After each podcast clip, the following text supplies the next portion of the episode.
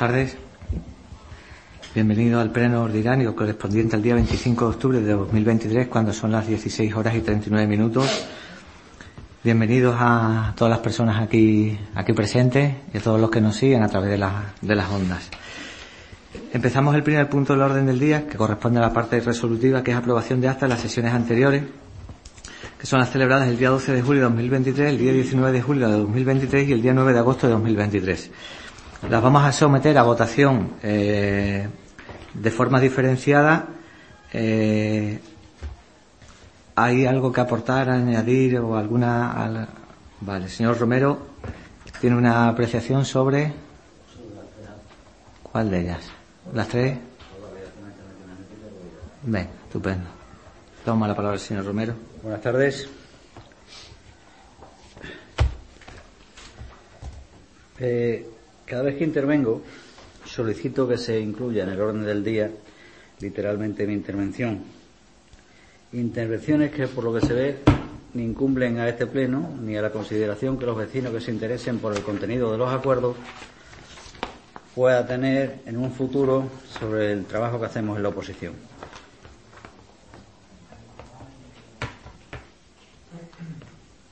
¿Puedo? Creía que la cosa iba a ser distinta en esta nueva legislatura y compruebo que no va a ser así. Es lo que hay, las actas recogen el contenido mínimo que marca la ley. En absoluto, en absoluto recogen no ya sufintamente las intervenciones de los miembros de la oposición, directamente ni las recogen. Se limitan al mínimo, nada a objetar. De la misma manera, nosotros seguiremos diciendo lo que tengamos que decir en el cumplimiento de nuestra obligación de fiscalizar las actuaciones del equipo de gobierno. Dicho lo anterior, votaremos en contra de las tres actas que se someten a la aprobación del Pleno y, por supuesto, vuelvo a reiterar que quiero que consten en acta íntegramente todas y cada una de mis intervenciones. Señor Ángel, no tiene nada que añadir. Eh, eso tampoco tiene nada que añadir. Bueno, dicho sus percepciones de que con, de forma reiterada, como usted dice, no de este pleno, sino de todas las actas de las sesiones anteriores, de que quiere que se le recoja, bueno, pues usted hable con eh, la forma de redactar las actas. Cada administración tiene su su, su forma de, de recoger las actas, transcribirlas y, y desde luego, pues en la mayor parte de ella, como usted leerá o verá, se recoge la parte esencial del acta y no se cogen los pormenores. Dicho esto, lo sometemos a votación. Votos en contra del acta. Partido Popular, estamos votando. Bueno, son las del 12 de julio. Se me ha olvidado decir que estamos votando el acta del 12 de julio. Luego votamos la del 19 y luego la del 9 de agosto, ¿vale? La del 12 de julio en contra Partido Popular. Abstenciones. No, Sí. Sí, son todas. ¿En contra? A favor, vale. Votos a favor, Partido Socialista, Unidas Podemos, Unidas por Guareña, con lo cual queda aprobada la acta de la sesión del día 12 de julio. Pasamos a votar el 19 de julio, votos en contra, Partido Popular, votos a favor, Unidas Podemos, Partido Socialista. Día del el acta del 9 de agosto, votos en contra, Partido Popular, votos a favor, Partido Socialista, Unidas por Guareña, con lo cual quedan aprobadas las tres actas de las sesiones anteriores.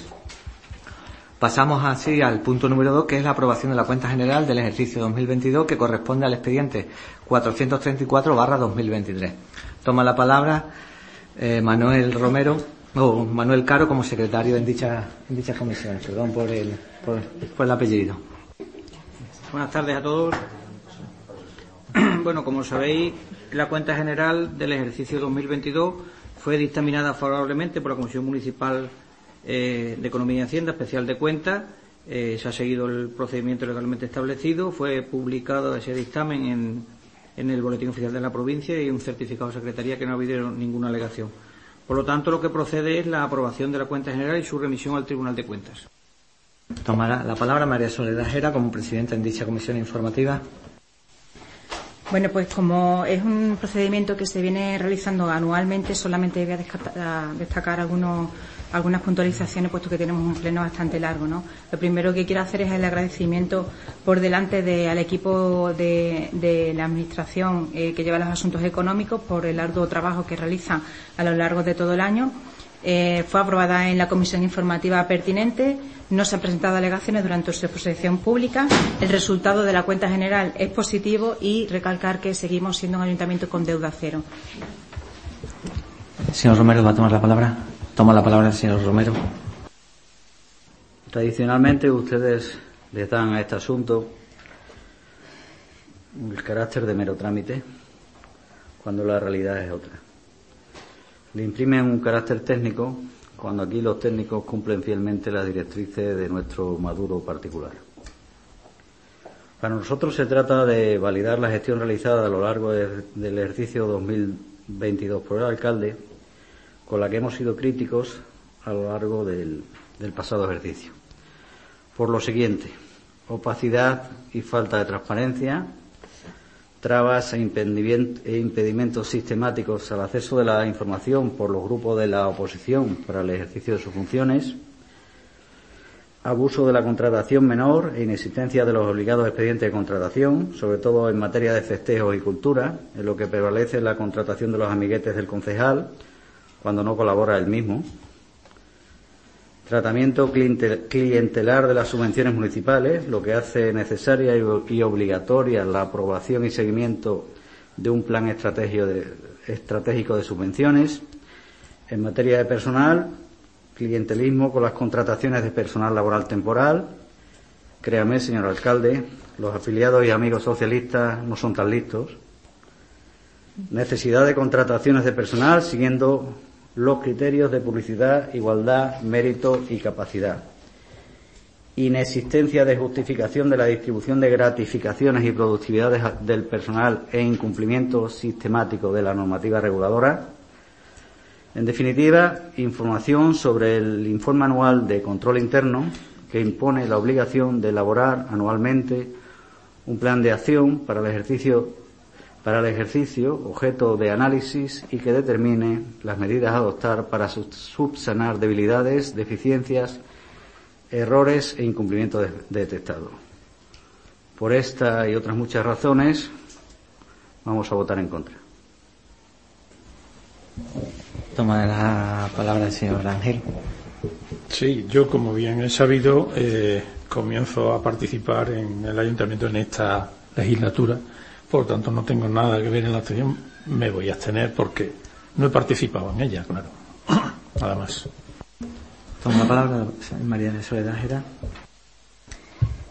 Bueno, pues en principio resaltar que nosotros también creíamos que esta legislatura iba a ser diferente en cuanto a al argumento que el señor del Partido Popular, el portavoz, establece, ¿no? Con esa opacidad, falta de transparencia, bloqueo a la labor de la oposición, que no le damos la información que pide, el abuso de la contratación menor, etcétera, etcétera, etcétera. Eh, creo que el Ayuntamiento de Guareña es de los ayuntamientos ejemplares dentro del cumplimiento de la ley. En ningún momento se le ha, se ha negado a ningún miembro de esta corporación la documentación que se ha sido requerida y me consta no hay una falta de transparencia, ya que aquí, cuando se ha presentado la cuenta general en la comisión pertinente, hemos eh, traído toda la documentación a la que también han tenido acceso y hemos tenido para poder resolver dudas. El tema de la contratación menor, y aquí está el, interventor, eh, sabe de sobra la contratación menor sigue también sus trámites, sus procedimientos, los procedimientos adecuados, con lo cual eh, Creo que esa utilización que hizo del principio de la legislatura de las palabras de eh, queremos colaborar, queremos que la legislatura esta sea distinta de la anterior, basada en la concordia y no sé qué, no sé cuánto. Bueno, pues espero que mm, aún estamos a tiempo de rectificar y que bueno que esos argumentos sean desestimados y sobre todo pues que no se realice engaños a la población. Señor Romero, va a hacer uso de su segunda intervención si le ha quedado algún adjetivo calificativo más que añadir a los, a los descritos anteriormente. Que los daños los provocan las tormentas, eso de los daños a la población. me, resulta, me hace gracia, la verdad. Eh, he sido claro en mi exposición, eh, esto sigue la misma marcha que seguía anteriormente y por supuesto nosotros diremos lo que tengamos que decir cuando toque, que es en este salón de plenos. Eh, señor Ángel, ¿va a hacer uso de su palabra, de su segunda intervención? No. Bueno, para cerrar este punto del orden del día, además de una forma sucinta, así como yo le estaba escuchando señor Romero de hablar y creía por algún momento que estaba usted hablando del Ayuntamiento de Madrid, del señor Almeida, cuando compraba aquellas mascarillas y hacía contratos a clientes. Sí, es verdad, yo también podía, podía confundirlo con el Ayuntamiento de Madrid, podía confundirlo con su comunidad autónoma, con Ayuso en la cabeza, pero no, sorprendentemente usted parece que ha cogido, ha cogido el ideario de allí y lo ha trasladado aquí. El, bueno, no nos pongamos nerviosos, no nos pongamos nerviosos, que han empezado ustedes, eh, no se pongan, han hecho uso, Pedro, ha hecho usted uso de su turno de intervención, señor Romero, sea respetuoso con los demás, sea respetuoso con los demás. Sea respetuoso con los demás, solamente le pedimos eso. Si usted anuncia, hace aquí una serie de anuncios y toma una, eh, dice una serie de barbaridades, pues entienda que haya que contestarle, ¿no? Eh, que esto usted lo haga en la barra de un valle lo puedo comprender, pero estando aquí nosotros, pues claro, entenderá que nosotros le tenemos que contestar, ¿no? Mira, para todo aquel que nos está escuchando, todas las personas asistentes, todo aquellos que nos están escuchando eh, a través de las ondas, el procedimiento de un ayuntamiento, la forma de funcionar de un ayuntamiento de cualquier administración local, provincial, regional o nacional es muy sencillo. Para que se puedan realizar inversiones, contrataciones y un largo etcétera, tiene que llevar dos informes que son más que necesarios que son el de secretaría, que es federatario público, y el de interventor, que es federatario público. Una vez tramitados esos expedientes, cuando se realiza la contratación. ¿Qué es lo que queremos decir con esto? Que todas, todas las contrataciones y todos los expedientes que hay de contratación de personal, de servicio de obra y de todo un largo etcétera, de todos los descritos en la cuenta general, llevan todos el aval del secretario y del interventor y ahora cuando se presenta la cuenta general precisamente lleva el visto bueno, algo que dice que esto es eh, la forma de reflejar las políticas públicas, claro que es una forma de reflejarlo, y lleva la, eh, la contabilidad y el informe de intervención. En este caso es favorable, por eso se aprueba y se manda al Tribunal de Cuentas. El, informe es favorable, con lo cual no hay nada más que decir y ya está. Luego el resto, bueno, pues forma parte del debate político, de, un largo etcétera, pero bueno, que si no lo dice aquí, pues entienda que tengamos que darle contestación, ¿no? Dicho esto, lo sometemos a, votación. Votos en contra, Partido Popular, abstención, Unidos por Guareña, votos a favor, Partido Socialista, con lo cual queda aprobada la cuenta general del ejercicio 2022. Pasamos hacia el punto número 3, aprobación inicial del expediente de modificación de crédito número 14 barra 2023 del presupuesto en vigor de la modalidad de transferencia de crédito entre aplicaciones presupuestarias pertenecientes a diferentes áreas de gasto. Corresponde al, al expediente 783 barra 2023. Toma la palabra Manuel Cano, secretario de esta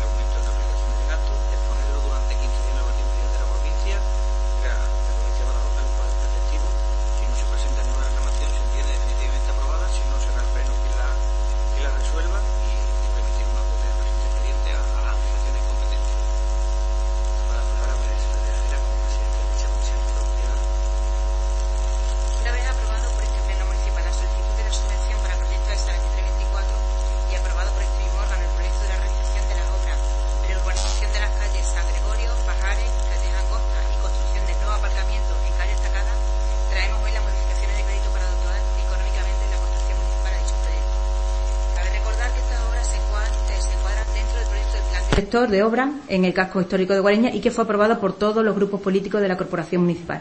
Y con, las sucesivas obras que se vienen realizando se está convirtiendo en una realidad. Como ya se aprobó en el pleno anterior, al respecto del proyecto presentado, el coste de las obras asciende a un total de 742.355 euros, eh, obteniendo como financiación de la Junta de Extremadura 53.055, por parte del INEN 365.900 y correspondiendo al Ayuntamiento la financiación de 323.400 euros.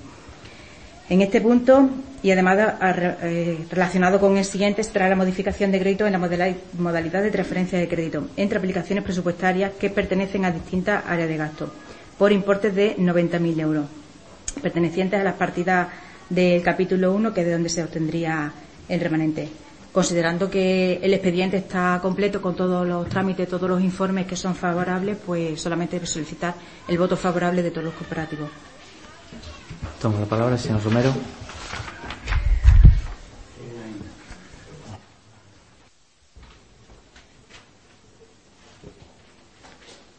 Son 90.000 euros. Eh, voy a ser breve. Este es un expediente de los que podíamos denominar como feo. Se utilizan créditos de personal, el sueldo de nuestra gente, los sueldos de los funcionarios, para financiar obras que impiden a los vecinos acceder a sus casas, para hacer sus gestiones y compras, creando una zona inhabitable e intransitable y con dificultades para que los vecinos de la zona podemos, podamos vivir en ella. Nosotros, por supuesto, vamos a votar en contra. Toma la palabra el señor Ángel Gómez Pérez. Sí, buenas tardes a todos. Eh, Unidas por Guareña se va a abstener. Nos vamos a abstener porque, en principio, mm, no lo tenemos muy claro. El hacer este tipo de obras. Eh, entiendo que quedan muy bien, Luego también está aquí la cuestión de las esas especiales, las construcciones especiales, en la cual también vamos a opinar de otra cuestión ya, pero de esta nos vamos a abstener porque no la entendemos lo necesariamente justificada. Toma la palabra María Soledad Jera. Bueno, pues el, el, Grupo Municipal Socialista va a votar a favor, como no puede ser de otra forma. Eh, en su día aprobamos entre todos los grupos políticos representados en este pleno un plan director que evidentemente hay que llevar a cabo y, y, en este caso nosotros como gobernantes políticos tenemos que hacer poner los medios y realizar los proyectos necesarios para mm, hacerlo. Eh, en este expediente la de retraer 90.000 euros de, lo, de los sueldos de nuestros trabajadores eh, no, no es eso. Cualquiera que nos escuche piensa, Jolín, le estaban bajando los sueldos a los trabajadores. No, no.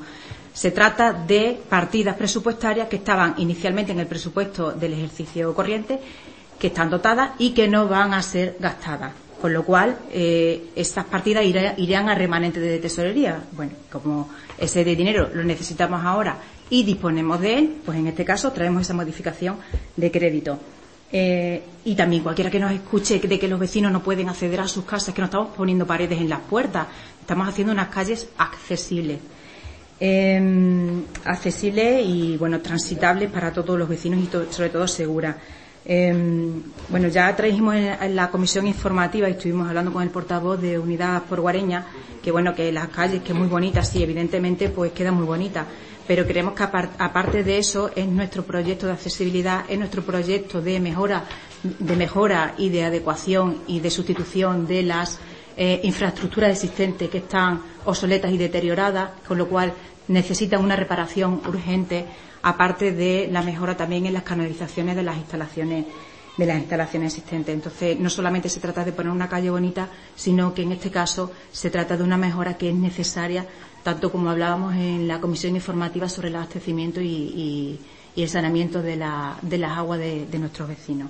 Por nuestra parte, vuelvo a reiterar nuestro voto favorable eh, en este punto de modificación de crédito. Para hacer uso de su intervención, señor Romero, de su segundo turno, ¿no? Señor Ángel, ¿no? Bueno, suficientemente debatido este punto del orden del día, lo sometemos a votación. Votos en contra, Partido Popular, abstenciones unidas por Guareña, voto a favor, Partido Socialista, con lo cual queda aprobado este punto número 3, que tiene como título aprobación inicial del expediente de modificación de créditos número 14 barra 2023 del presupuesto en vigor en la modalidad de transferencia de crédito entre aplicaciones presupuestarias pertenecientes a diferentes áreas de gasto. Pasamos así al punto número 4, aprobación inicial del expediente de modificación de créditos número 15 barra 2023 del presupuesto en vigor en la modalidad de créditos extraordinarios financiados con cargo al remanente líquido de tesorería resultante de la liquidación del ejercicio anterior. Toma la palabra Manuel Caro, secretario en las comisiones informativas de este ayuntamiento. Con este cuarto punto, también, como no puede ser de otra manera, ha sido dictaminado favorablemente por la Comisión Municipal de Economía y Hacienda, celebrada el viernes. Cuenta con los informes preceptivos y el sentido del, del acuerdo es aprobar inicialmente este expediente de modificación de crédito en su modalidad de, crédito extraordinario. Tenéis ahí el alta de aplicaciones de gasto y el aumento en concepto de ingreso, darle la exposición pública preceptiva, que es la publicación en el Boletín Oficial de la Provincia de Badajoz, por 15 días hábiles. Si, si no hay reclamaciones, se entiende definitivamente aprobado, si no, las resolvería el Pleno y una vez aprobada definitivamente, pues remitir una copia de, esta modificación a las administraciones competentes. Toma la palabra María Soledad Jera, presidenta en dichas comisiones informativas. Bueno, pues este punto va eh, en el mismo sentido que en el punto anterior. Simplemente lo único que se trata es de que el crédito se obtiene del remanente líquido de tesorería en vez de a través de una transferencia de crédito. Entonces, un crédito extraordinario con cargo al al remanente de, tesorería. Está todos los expedientes completos, todos los informes son favorables, con lo cual pido el voto favorable de, todos. Toma la palabra el señor Romero. Con independencia de los informes favorables. Aquí tengo un par de cuestiones. Eh, las obras han comenzado ya, ¿no? Sí, han comenzado las obras. Sí, sí, sí han comentado las obras. Se ha caído el, la tapia, ¿no? ¿En qué consisten las obras de, de la antigua taona de Guillén? ¿Qué, qué, estamos haciendo allí? Están en, el, en este expediente de ESA, ¿no? No, no. Se ha caído la tapia ya, ¿no? Hoy, ¿no? O ayer. ¿En qué consisten las obras que vamos a hacer allí, con independencia que esté en el proyecto? Si alguien me lo puede explicar. Eso lo explico. Eso consiste eh, las obras Usted debería saberlo porque lo aprobamos aquí en pleno, en mayo, pero bueno, se lo vuelvo a recordar. consiste en unos aparcamientos, precisamente la, la obra de la tabla de la EPSA es el es una serie de aparcamientos y luego se hace dentro de ese plan a esa va el vial de la calle Pajares y va el otro vial de la calle Pajares. No, no, eh, quiero saber en qué consisten las obras de los aparcamientos. ¿Se va a escarbar? ¿Qué se va a hacer? ¿Cómo es la realidad física de lo que queremos hacer allí? ¿O, no lo sabemos? Los planos ahora no los tengo, los trajimos en mayo, pero, ya... sabrá lo que estamos haciendo allí, usted el alcalde, ¿no? ¿En qué consiste? Vamos a excavar, vamos a hacer aparcamientos subterráneos, ¿qué es lo que se está haciendo? Pedro, ¿cómo me estás preguntando esto? Yo no soy el alcalde, yo no mando en las obras. No, pero Pedro, a ver, este pleno, este, este pleno, este proyecto de obra se aprobó en mayo, lo aprobamos en mayo, ¿no? con el voto favorable y votos en contra. Ahí estaba perfectamente definido las obras de AEPSA.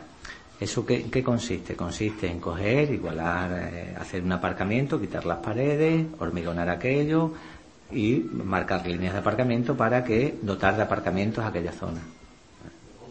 O sea, hormigón, hormigón y pintura. Ah. Bueno.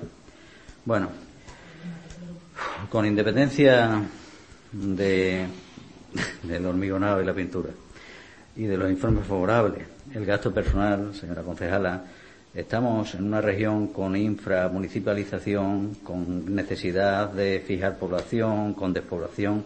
Destine usted el gasto personal a cubrir las plazas vacantes que tiene el presupuesto. Por favor. Eh, le puedo decir unas pocas. Le puedo decir unas pocas. Vamos a ver. Y ya hablando directamente del expediente, 150.000 euros más de lo mismo, con la diferencia de que en lugar de meterle mano a los créditos personal, de utilizar los créditos personal, tiran y agotan los recursos acumulados de 800.000 euros del, para acumulados, acumulados, para financiar obras de acondicionamiento y embellecimiento innecesarias y mastodónicas, en la que se han gastado ustedes, y hablo de cabeza, en torno a 5 millones de euros. Con este expediente acaban ustedes con el ahorro de las anteriores corporaciones, sí, se lo puede decir instrumento, el saldo de 26.000 euros, por supuesto el resultante, que todavía quedan 26.000 euros, puede servir para tapar algún, algún agujerillo, para algún arreglo. Eh, por supuesto vamos a votar en contra. Esperaba el voto favorable, pero en fin. Toma, el voto, eh, la palabra Ángel Gómez Pérez. Sí. Mm. Bueno, aunque hay cosillas en este punto en las que no estamos totalmente de acuerdo, sí entendemos que Guareña está muy necesitado de aparcamientos y de zonas para que el pueblo funcione. Por lo tanto, poco me voy a extender porque lo creemos necesario. Esa y algunas otras más, sobre todo por el centro, para que, bueno, cuando venimos con el coche podamos aparcar y podamos comprar y podamos hacer nuestra vida cotidiana normalmente. Por tanto, aquí Unidas por Guareña lo va a votar a favor. Gracias. Toma la palabra, Soledad Jera. El Grupo Municipal Socialista votará a favor de esta modificación de crédito. La utilización del remanente de tesorería, bueno, pues en 2020, como fruto de la pandemia, eh, se quedaron suspensas las reglas fiscales y el objetivo era que los ayuntamientos dispusieran de ese ahorro para eh, realizar inversiones con el motivo de favorecer la actividad económica, cosa que han hecho los ayuntamientos que por suerte teníamos remanente de tesorería, otros que tenían muchas deudas no han podido hacerlo, nosotros sí, y hemos eh, favorecido la dinamización económica de, Guareña. Eh, ese dinero no lo hemos perdido, no lo hemos mm, dejado ahí que se lo lleve el aire. Ese dinero lo tenemos en activo, señor Romero. Hemos pasado de tener un patrimonio de 11 millones a tener un, presupuesto, un patrimonio de 16 millones.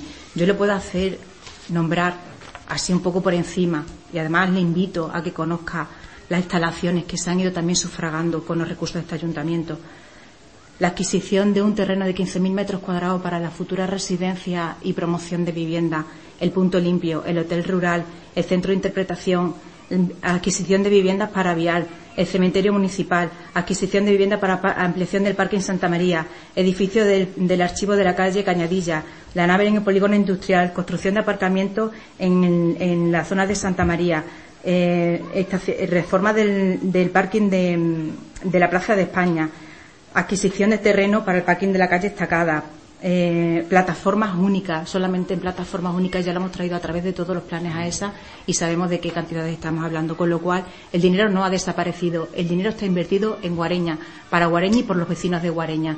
Es un activo que este ayuntamiento tiene y, se, el dinero, o sea, el remanente de tesorería se ha utilizado para la activación de la economía local. Creo que es una realidad que todos vemos, algunos no, pero todos estamos viendo. Señor ¿va a hacer uso de su segunda intervención? Ah, simplemente nada que no haga ningún ayuntamiento en el, ejercicio de su actividad ordinaria. Los ayuntamientos tienen que hacer cosas. Tenemos un presupuesto de 5 millones de euros, de 6, 7, que liquidamos con 10. Una cuestión normal en cualquier ayuntamiento. Pues, solamente una cosa por corregir lo de.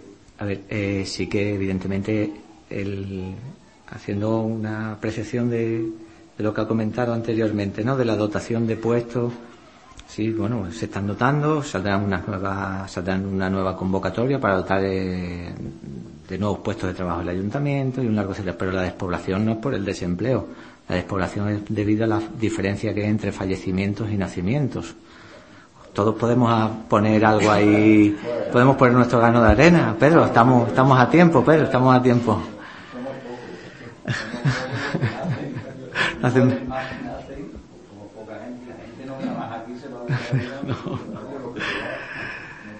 Y los que vienen. Eh, señor Ángel, ¿va a tomar usted la palabra? Que me gustaría que costara en acta.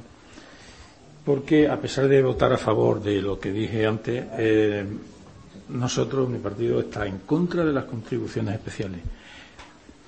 ¿Por qué? Porque estamos. ¿eh?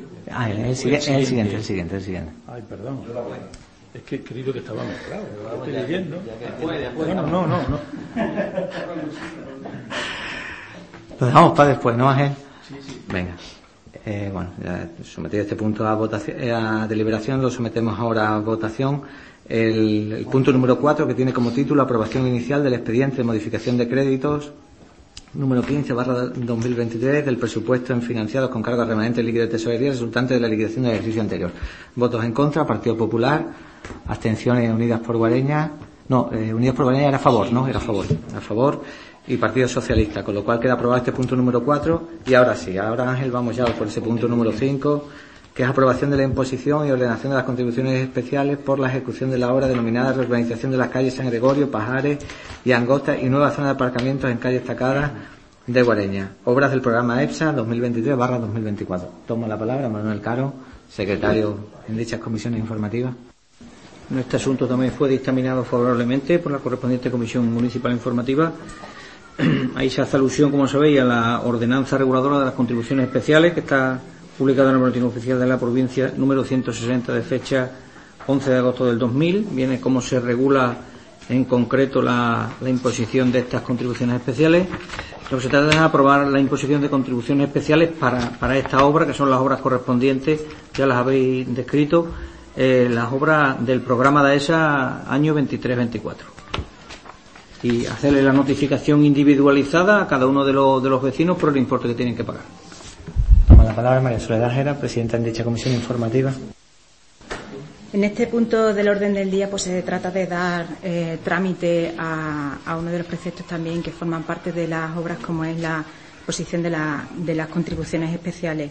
Eh, recalcar que según la ley tributaria y de las haciendas locales se establece que como máximo podrán ser del 90% de, de, de, la, de la obra y bueno, pues una vez realizados los, los cálculos, pues desprenden, que ya lo estuvimos comentando en la comisión informativa, de los 742.355 euros del coste de las obras, pues a través de contribuciones especiales se recaudará 17.154, supone un 2% de, de la obra. Considerando que la realización de la obra va a suponer un beneficio y, y, un incremento del valor de los inmuebles situados en el ámbito de actuación de la obra, que además la realización de, la, de estas obras contribuye a una mejora de, de, de las vías por las que se realiza que forman parte además del plan de director al que estamos obligados y que creo que hemos firmado un acuerdo y debemos llevarlo a cabo, eh, que va a facilitar además el estacionamiento y además que, que la cuota a satisfacer supone un porcentaje mínimo respecto a la obra en total. Pido el voto favorable de, de todos los corporativos. Los corporativos. Señor Romero, anuncia el voto favorable, ¿no?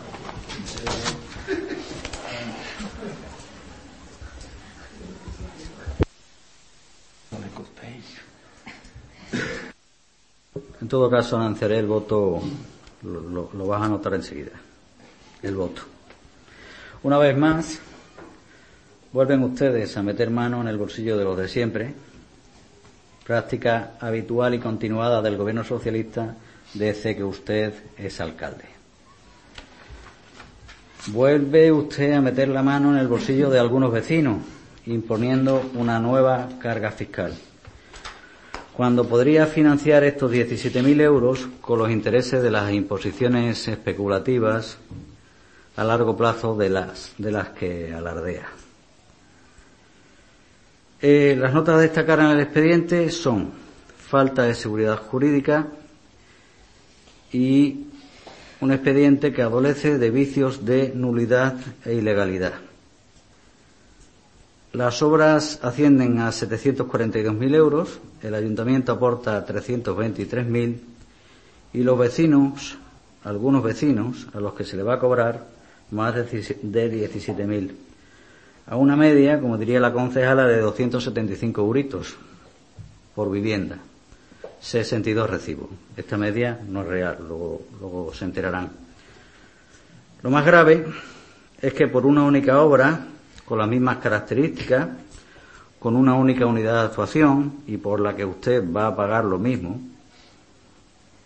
Eh, unos vecinos pagan 45 euros por metro, otros 42 por metro lineal de fachada, en función del diseño de la calle, de que ustedes hayan decidido hacer un acerado más ancho o más estrecho, o simplemente no hacerlo, o dejar o no dejar que pasen los vehículos. En definitiva, trato discriminatorio no justificado en función del diseño subjetivo que han hecho de la zona, con despilfarros y obras funcionalmente innecesarias que no tienen por qué soportar los vecinos. Este es el problema de esta imposición. Le recuerdo que el expediente es imposición de contribuciones especiales. Si hacen obras por estética, que no son necesarias, asuman ustedes el coste y no esquilmen los bolsillos de los vecinos. Estas contribuciones especiales son ilegales. Estas y las de la calle Grande, de la calle Eugenio Fruto y el resto de las obras en la zona durante los últimos años, puesto que no se basan en el establecimiento o ampliación de servicios públicos, esto ya se comentó en la comisión informativa y no fui yo precisamente, ni se crean ni se amplían servicios. Estas calles cuentan con todos los servicios públicos necesarios. No existe un beneficio individual a los propietarios y residentes. Por el contrario, en todo caso y con muchas dudas, hablaríamos de un beneficio general, difuso y no evaluable económicamente. Múltiples sentencias ratifican que el beneficio que legitima la imposición de la contribución especial debe ser real, efectivo y actual,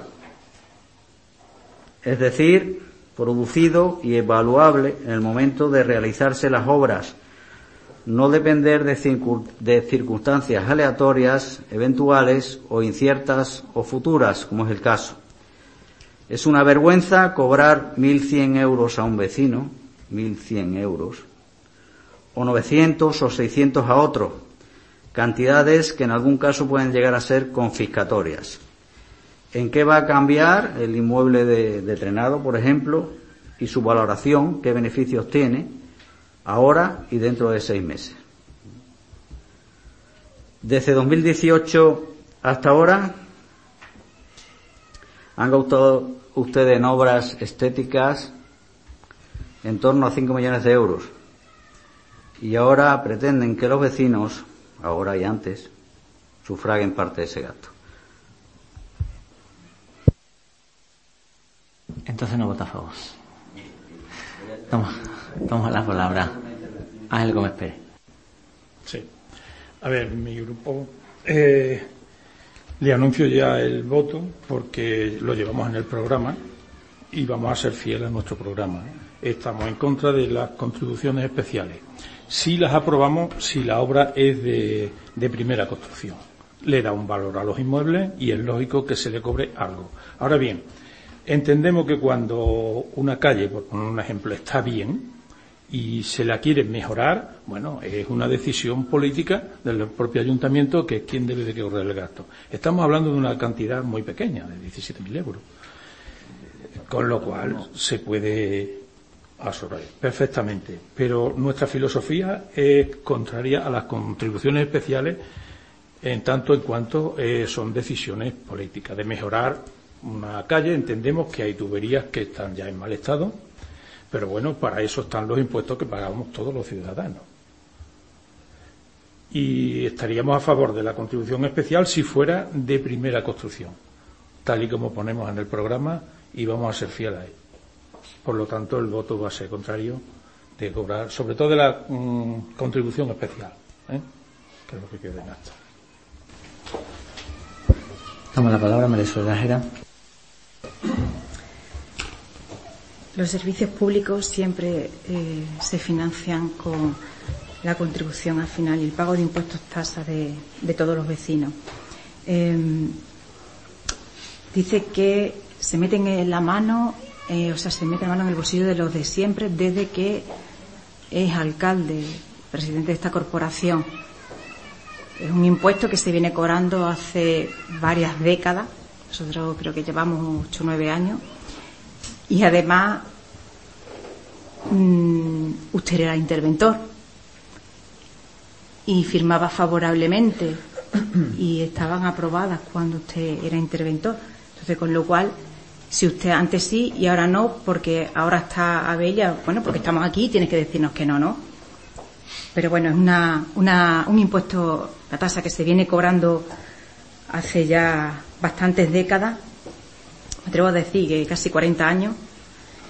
Eh, con respecto a la falta de, seguridad jurídica, vicios de nulidad, etcétera, etcétera, yo confío plenamente en los servicios jurídicos de este ayuntamiento, sin lo cual sería posible traer cualquier tipo de punto a este, a este, este pleno sin el respaldo de los técnicos que lo avalan. Entonces confío plenamente en la seguridad que ellos nos transmiten. Por, lo tanto, eh, tenemos firmemente todos los puntos no son ilegales.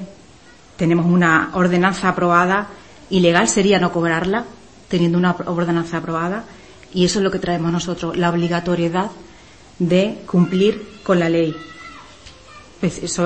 Beneficios de los vecinos, sí, creemos que existen beneficios. Cuando una calle se arregla, siempre al final eh, repercute en, el inmueble de donde se encuentra. Mm, manifiesto nuestro voto favorable, como no puede ser de otra forma, porque tenemos que dar cumplimiento a la ley. Toma el señor Romero su palabra, la palabra. Eh, no sé.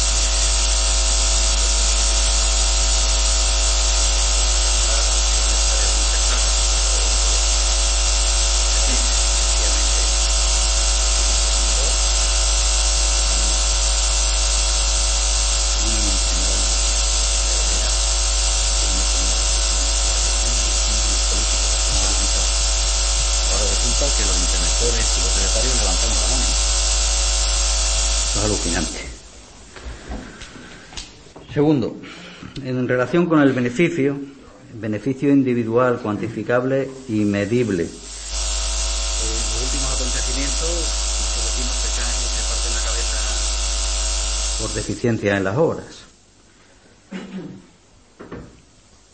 El hecho imponible es la obsesión por los propietarios de un beneficio o aumento de valor de sus bienes como consecuencia de la relación realización de obras públicas del establecimiento con gestión de servicios públicos. Se lo he explicado antes, no sé si me lo han entendido. Díganme ustedes dónde está el beneficio de los propietarios de estas obras. No pueden entrar en sus casas a partir de las 10 de la mañana para bajar la compra porque tienen que dejar el coche en la esquina. Porque ustedes no le dejan llegar a su puerta como cualquier otro vecino. Las empresas distribuidoras de gas y de reparto no pueden entrar, tampoco las ambulancias. Hay que pedir permiso a la policía para acceder a la casa no pueden. Han eliminado todos los aparcamientos de la zona, ahora tenemos que ir a aparcar allí a la tabona. Han desviado la mayor parte del tráfico de la población por la calle más estrecha del pueblo, del municipio, y eliminan los aparcamientos de la calle, lo que está provocando graves problemas de seguridad. Por la zona pueden pasar un coche por minuto. El único que puede aparcar en toda la calle es el coche de la policía local. Eso sí, si hay sombra, si no, directamente lo aparcan en el punto. Son habituales los excesos de velocidad en el tramo que va desde la esquina del escampo hasta el túnel. Eso sí, el gran hermano socialista nos vigila. No hay, no hay aparcamiento, pero sí hay cámaras por todos lados esta semana se han colocado nuevas cámaras en la esquina de la Plaza de Abasto y se ha eliminado el aparcamiento y se ha limitado a dos horas en beneficio del comercio local. Señor alcalde, ¿qué comercio local? Ha acabado usted con el comercio local. La única tienda que quedaba en la calle Grande ha cerrado. Por la calle Grande no pasa ni el tato, a ninguna hora. Ahora resulta que la accesibilidad era hacer inaccesible lo accesible. Y ahora, si es cierto, ya que usted, usted gracioso, le confirmo que voy a votar en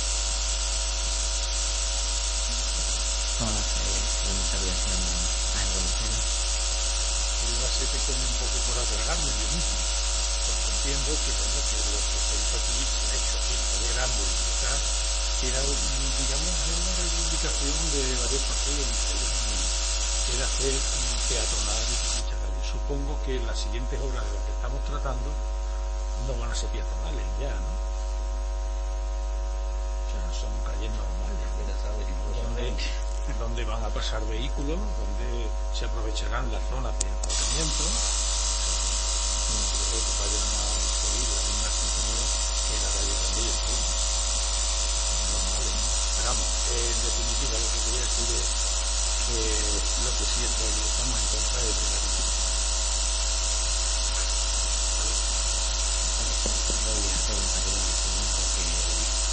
Cualquiera que nos esté escuchando a través de la jornada tiene que tener un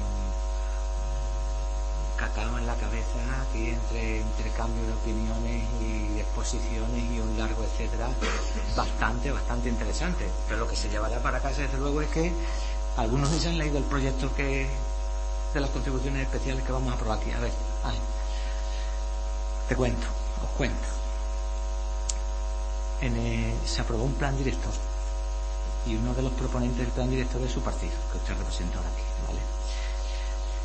era precisamente ese, bueno, bueno, eh, bueno, Ah, bueno, efectivamente, es, diferente, estamos de acuerdo. Es diferente, estamos de acuerdo. Vale, vale. Efectivamente, antes Unidas, por, Unidas Podemos y ahora Unidas por Guardia. Vale, con, ese, con esas diferencias eh, se aprobó un proyecto, un proyecto de reurbanización. En ese proyecto de reurbanización no solamente va la accesibilidad para personas con movilidad reducida y un largo etcétera, sino también va el cambio de abastecimiento, saneamiento, canalizaciones eléctricas y un largo etcétera. Vale. Hasta ahí yo creo que estamos, todo lo tenemos claro, ¿no? Bien. Ahora llega lo siguiente, dice, no cobre usted las contribuciones especiales. Esta no es la primera vez que usted se posiciona con las contribuciones especiales, ¿verdad? Usted fue concejal hace ya 20 años, ¿puede ser? Y estuviste siempre en contra. Bueno, entonces el señor Romero, cuando dice que yo empiezo a cobrar las contribuciones especiales, estará equivocado, ¿no? Y si dice que son ilegales, también eran ilegales cuando precisamente había otro interventor que a lo mejor sabe quién es el otro interventor que estaba aquí sentado cuando eran legales. Estamos hablando de lo mismo, ¿verdad? Bien, nos estamos, entre, nos estamos enterando todos, ¿verdad? Bien. Yo puedo entender, yo puedo entender que esto sea, como siempre lo ha sido durante estos 40 años, que sea motivo de debate aquí y que usted diga, oiga, ¿por qué no se suprimen esas contribuciones especiales que suponen un montante total de 17.000 euros y lo absorbe el ayuntamiento. Bien. Bien. Podemos hacer también, en vez de arreglar estas calles, horas a esas, su abastecimiento, su saneamiento, que llevan, no sé, seguro que más de 50 años sin arreglarse esas calles pueden llevar. Sí, de hecho hemos arreglado, hemos arreglado el saneamiento en la calle Pajares, incluso alguno de los aquí sentados se habrá dado cuenta de que hubo que arreglar esos saneamientos porque hubo que cortar temporalmente la calle, porque ese, ese saneamiento al ser tan obsoleto, tan antiguo, con más de 50 años, produjo averías. Estamos de acuerdo, ¿no? ¿Qué es lo que conlleva esto también? Que las casas que tienen abastecimiento y saneamiento, si no lo arregla el ayuntamiento, lo tienen que arreglar los propietarios. Si el ayuntamiento lo va a arreglar, el ayuntamiento, todos los vecinos lo vamos a arreglar aprovechando un plan a esa con financiación que viene del Estado, con la financiación que viene de la comunidad autónoma, y un largo etcétera, hombre, qué mínimo, porque cuando se hace una tasación de una vivienda, cuando se hace, usted probablemente sepa que cuando se hace una tasación de la vivienda, uno de los valores que influye en la tasación de la vivienda es cómo se encuentra precisamente el viario público, dónde se accede a esa vivienda. Pues ya de por sí usted mismo se dará cuenta de que el valor de la vivienda sube. Pero no solamente es que el valor de la vivienda suba, sino que podríamos hacer la tricuñuela que hacen en otros pueblos. ¿Sabes qué? ¿Sabes qué es lo que hacen en otros pueblos? No hay estas contribuciones especiales, 200 euros, 150 euros. Pero sin embargo usted se encarga como propietario de la vivienda de poner el abastecimiento y el saneamiento. Esto no van a ser 250 euros. No, esto es mucho más caro.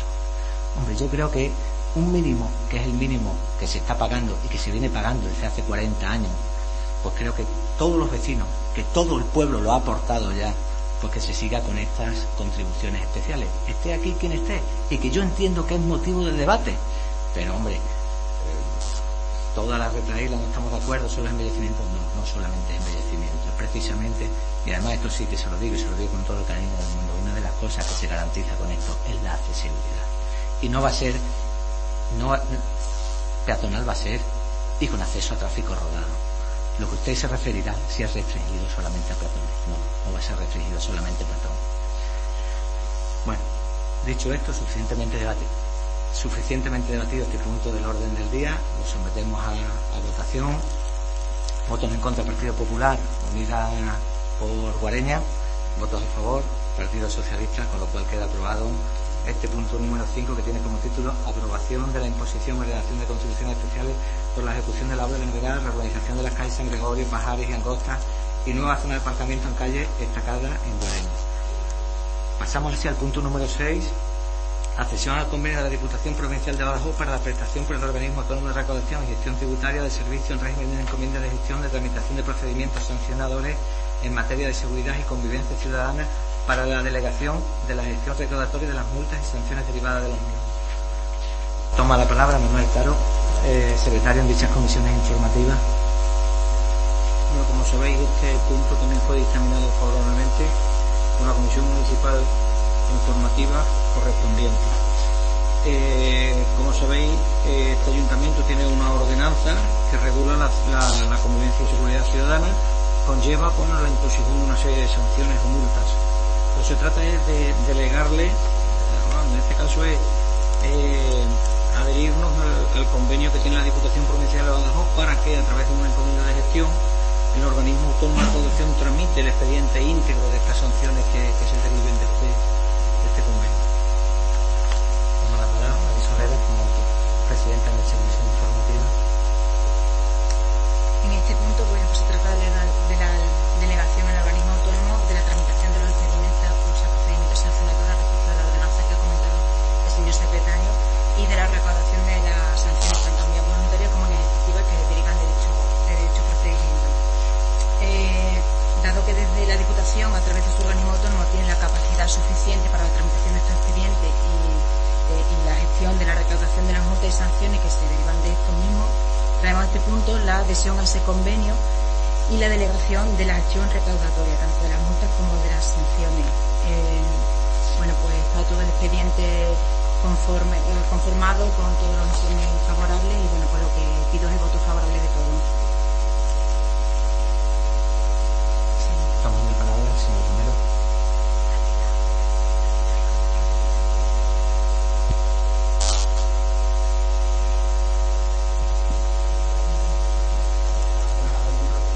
Después de este punto hacemos un receso de cinco minutos.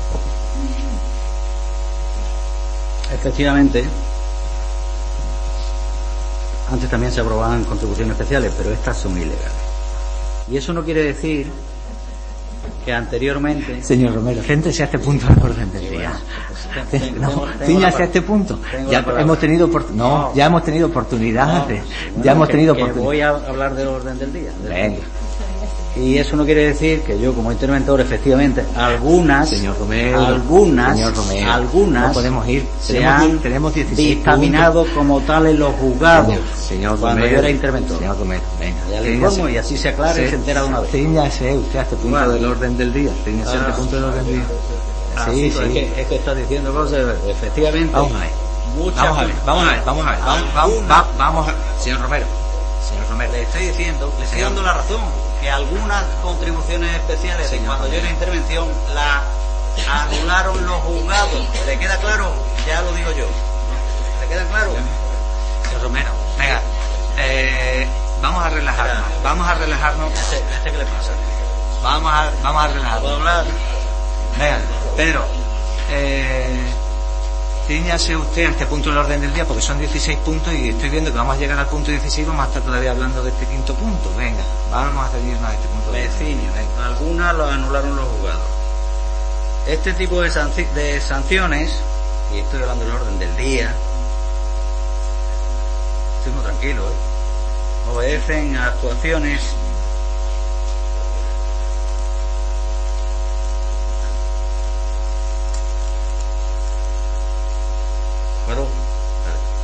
y procedimientos sancionadores en materia de seguridad y convivencia ciudadana. Para ser más claro, al botellón, a las pintadas y al vandalismo contra las propiedades públicas y privadas, a defecar en la calle, etcétera. Un largo etcétera, como diría algunos. Sanciones que muchas de ellas tienen que ver con la juventud y la educación y que en la mayoría de los casos acaban abonando los padres. Soy partidario de medidas correctivas y de reeducación, con independencia de que esté plenamente justificado o justificada la potestad del ayuntamiento cumpliendo con el derecho fundamental a la legalidad sancionadora en relación con el principio de seguridad jurídica le voy a plantear una alternativa. En la actualidad, la tendencia general en muchas entidades locales es regular mediante ordenanza municipal la posibilidad de que nuestros vecinos puedan realizar trabajos en beneficio de la comunidad como medida sustitutoria, como medida sustitutoria a la imposición de esas de sanciones por la comisión de infracciones. La actuación del ayuntamiento debe ajustarse a la ley y al derecho y garantizar el principio de seguridad jurídica en las relaciones con los vecinos y administrados. Lógicamente, los trabajos en beneficio de la comunidad no pueden imponerse sin el consentimiento del penado deben consistir en la reparación del daño causado o el apoyo y asistencia a las víctimas, participación en talleres o programas formativos de reeducación, laborales, culturales, de educación vial y similares. Eso es lo complejo, articular este tipo de ordenanza y que funcione y lo fácil de sancionar. Es lo que hacen ustedes.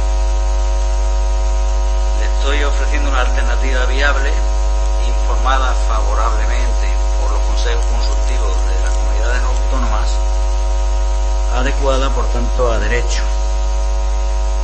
Solicito que se retire este punto del orden del día y que se celebren las reuniones de trabajo que sean necesarias para articular, estudiar y consensuar lo planteado a la vista del, del desconocimiento que tenemos, creo que todos, sobre el número de expedientes que se han tramitado y se han cobrado, el tipo de sanciones más comunes en materia de seguridad ciudadana, el último ejercicio en la población, el importe que se ha cobrado a los vecinos, el importe de las sanciones, cobrado o no. En definitiva, tener conocimiento de lo que estamos aprobando y hacer un pronunciamiento cierto, con todas las garantías y plenamente convencidos de que lo que debe prevalecer es la potestad sancionadora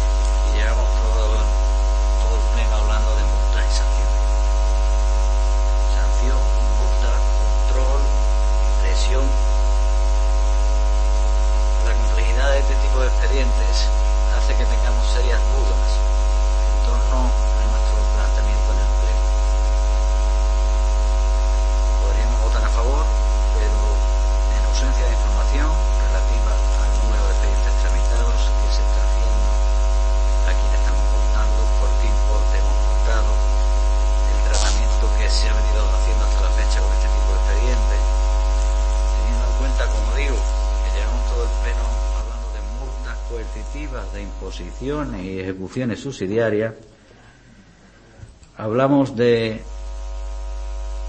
bienes de dominio público, del deber de conservación, en este caso supongo son, que son principalmente el mantenimiento de los solares, de protección de legalidad, no sé si es que estoy escuchando esto y cualquiera que escuche el pleno se piensa que vivimos en Mali.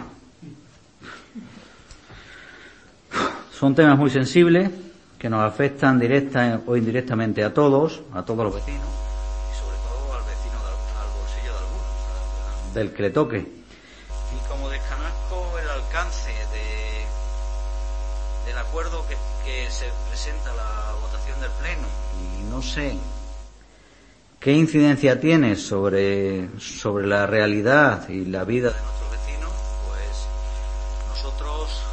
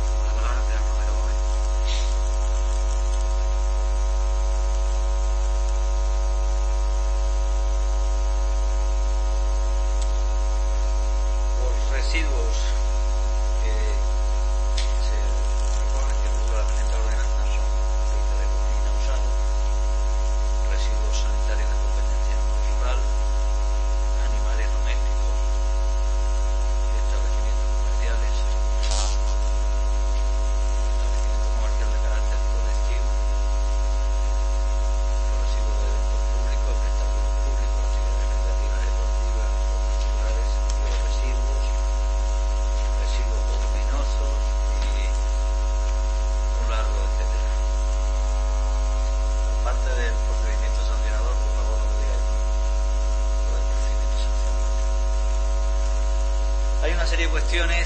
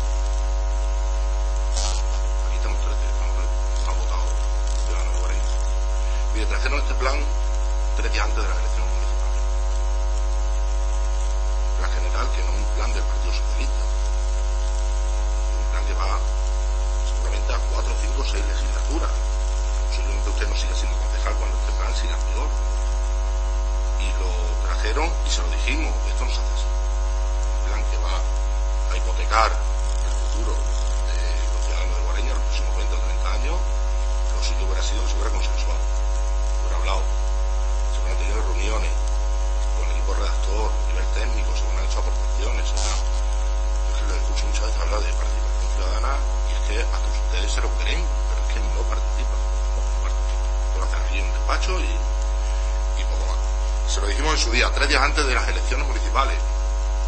Trajeron a aprobar un plan sin saber si iban a seguir ahí.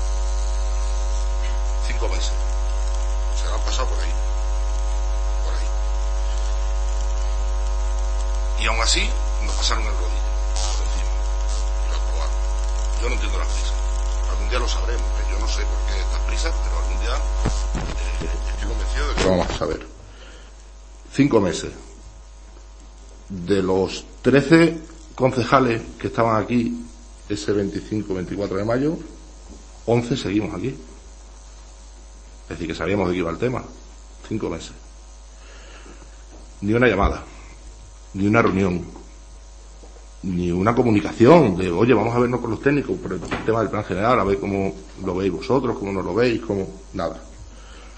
Rodillo. A pesar de todo, lo que ha pasado el 28 de mayo, ustedes no se dan cuenta, pero rodillo.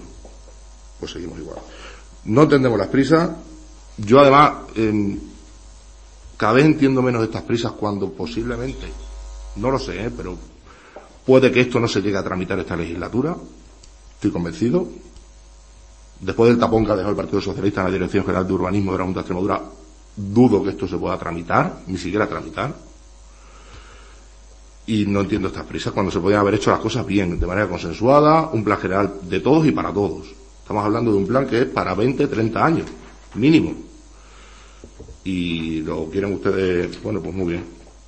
Yo estoy convencido, por la información que a mí me llega, de que no se va a poder tramitar por el tapón ni entendemos las prisas, ni entendemos la forma, y yo ante esta situación eh, es que no solamente nos queda votar en contra. Eh,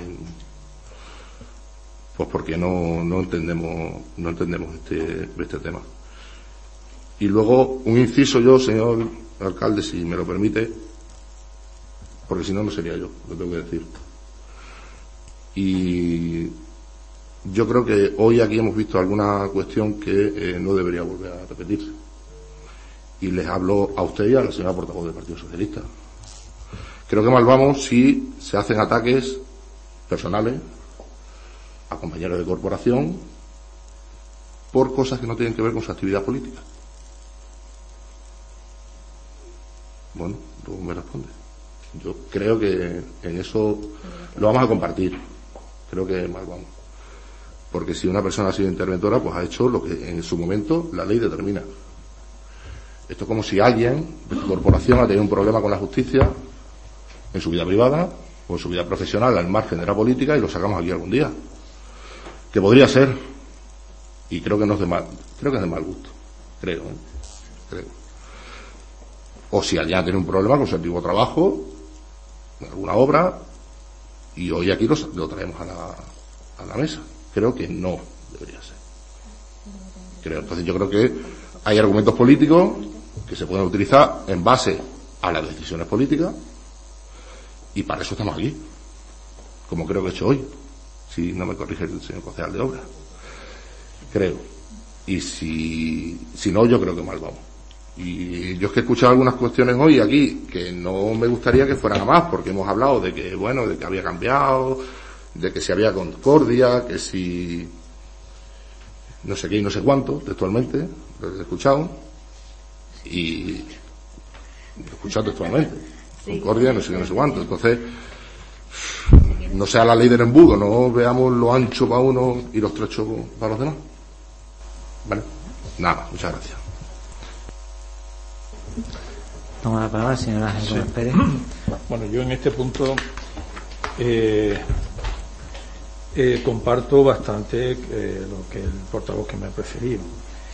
Y es que eh, un plan de este tipo necesita el consenso de todos, porque es para en vista a un plazo muy largo. Con lo cual, aunque sean pequeñas aportaciones de los partidos que representamos menos votos, menos gente, pero el plan nos incluye a todos, ¿no? Entonces, traerle aquí cuando ustedes nada más le han visto, le han redactado y tal, pues me parece poco considerable un poco. Sabiendo que ustedes tienen mayoría y lo van a hacer como quieran, ¿no? Pero por lo menos haberlo discutido.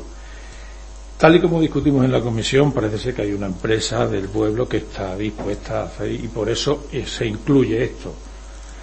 Por tanto, eh, creo que en la comisión me manifesté que sí, no quiero recordar, pero porque iba un poco, digamos, en otra dirección la cosa, o no estaba lo suficientemente explicado.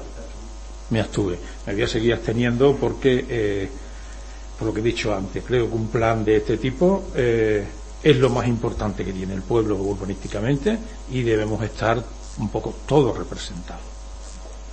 Que entiendo que a lo mejor sale tal y como ustedes quieren porque tienen mayoría, es lógico.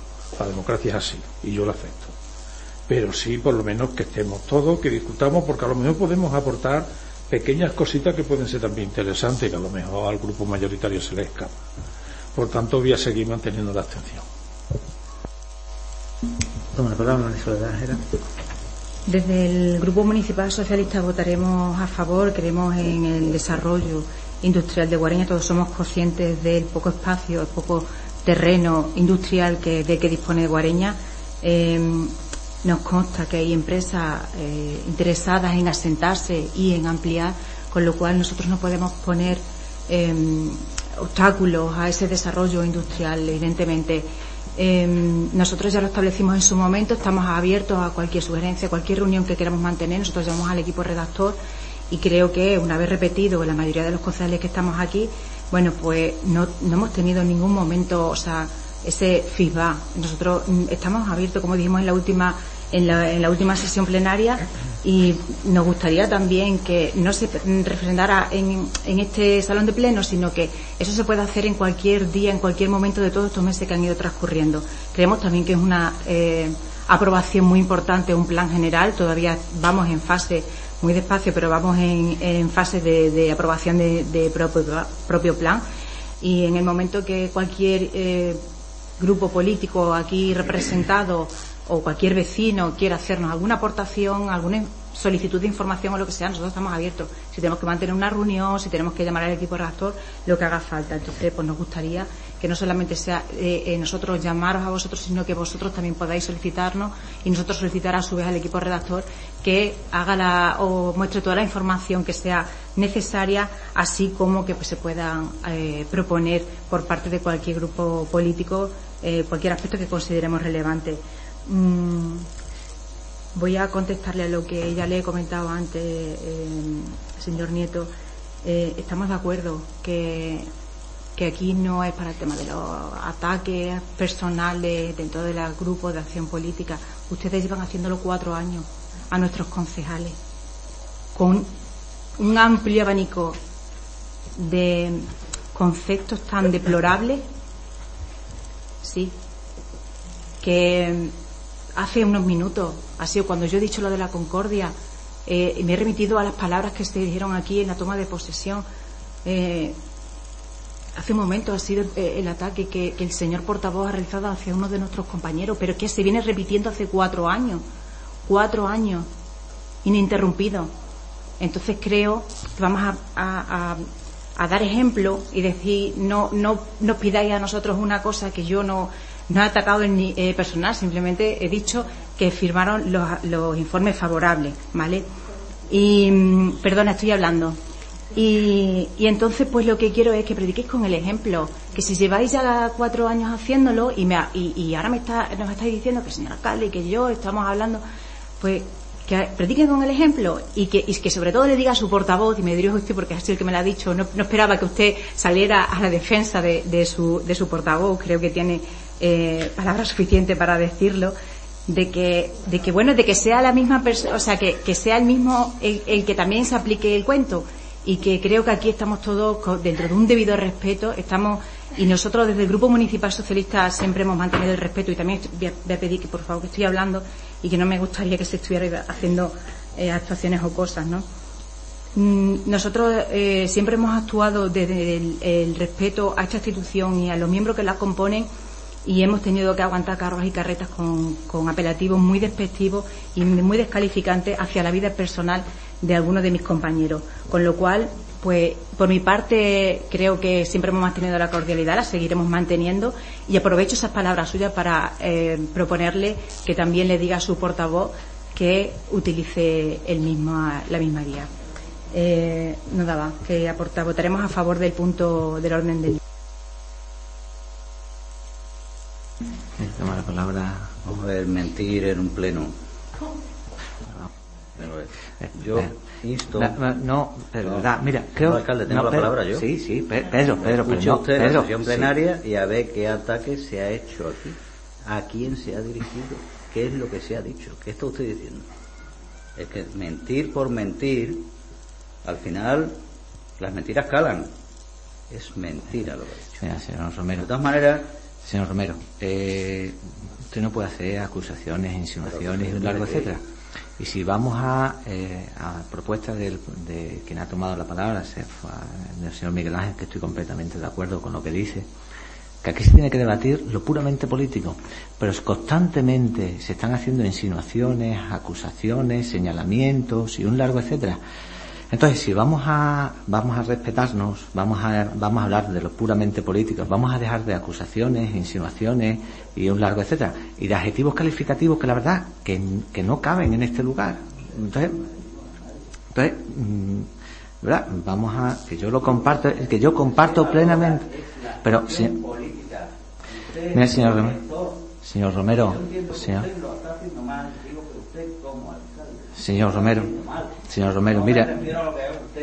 Mira, señor Romero, me está interrumpiendo. Mira, lleva usted toda la tarde interrumpiéndome constantemente. Empiezo a hablar y usted coge y se pone a, a hacer chascarrillos, a hacer bromas. Y la verdad que si vamos a eh, vamos a intentar mantener, por lo menos en el día de hoy, y además al alegato que su compañero ha dicho que estamos todos completamente de acuerdo de que esto sea en el ámbito político, vamos a dejar de a un lado las acusaciones, las insinuaciones, vamos a dejar de interrumpir continuamente. Yo a usted no le he interrumpido nunca. Por favor, déjame que, que, que acabe, que cada vez que hagamos alguno de nosotros nuestra exposición de motivos, pues luego usted hable y tome la palabra.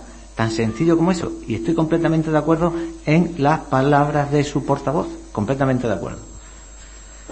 Bueno, hace el segundo turno de su intervención, ¿no? La hace Pedro Romero. O la hace, no, la hace usted, ¿no? Mira, vale. Por lo menos para hablar un poco del plan. Eh, no hemos llevado el debate a una cosa. De hecho, he dicho muy inciso. Llevamos el debate a otra cosa. ¿El señor interventor hace cuestiones políticas? Pregunto. No, no. No lo sé. El, señor interventor de este ayuntamiento tiene algo que ver en decisiones políticas, sí o no. Vale, pues usted y usted han hablado del señor interventor anterior con decisiones políticas. ¿Es, es así o no? Menos mal que está Fran y lo está grabando, porque es que lo pondremos para que la gente lo escuche, porque es que esto es un poco de chiste. No era el debate, he dicho un inciso. Solamente porque si no, no sería yo. Si no, yo, para mí la política no es, no, lo siento grande, o sea, lo tenía que decir. Y he dicho un inciso.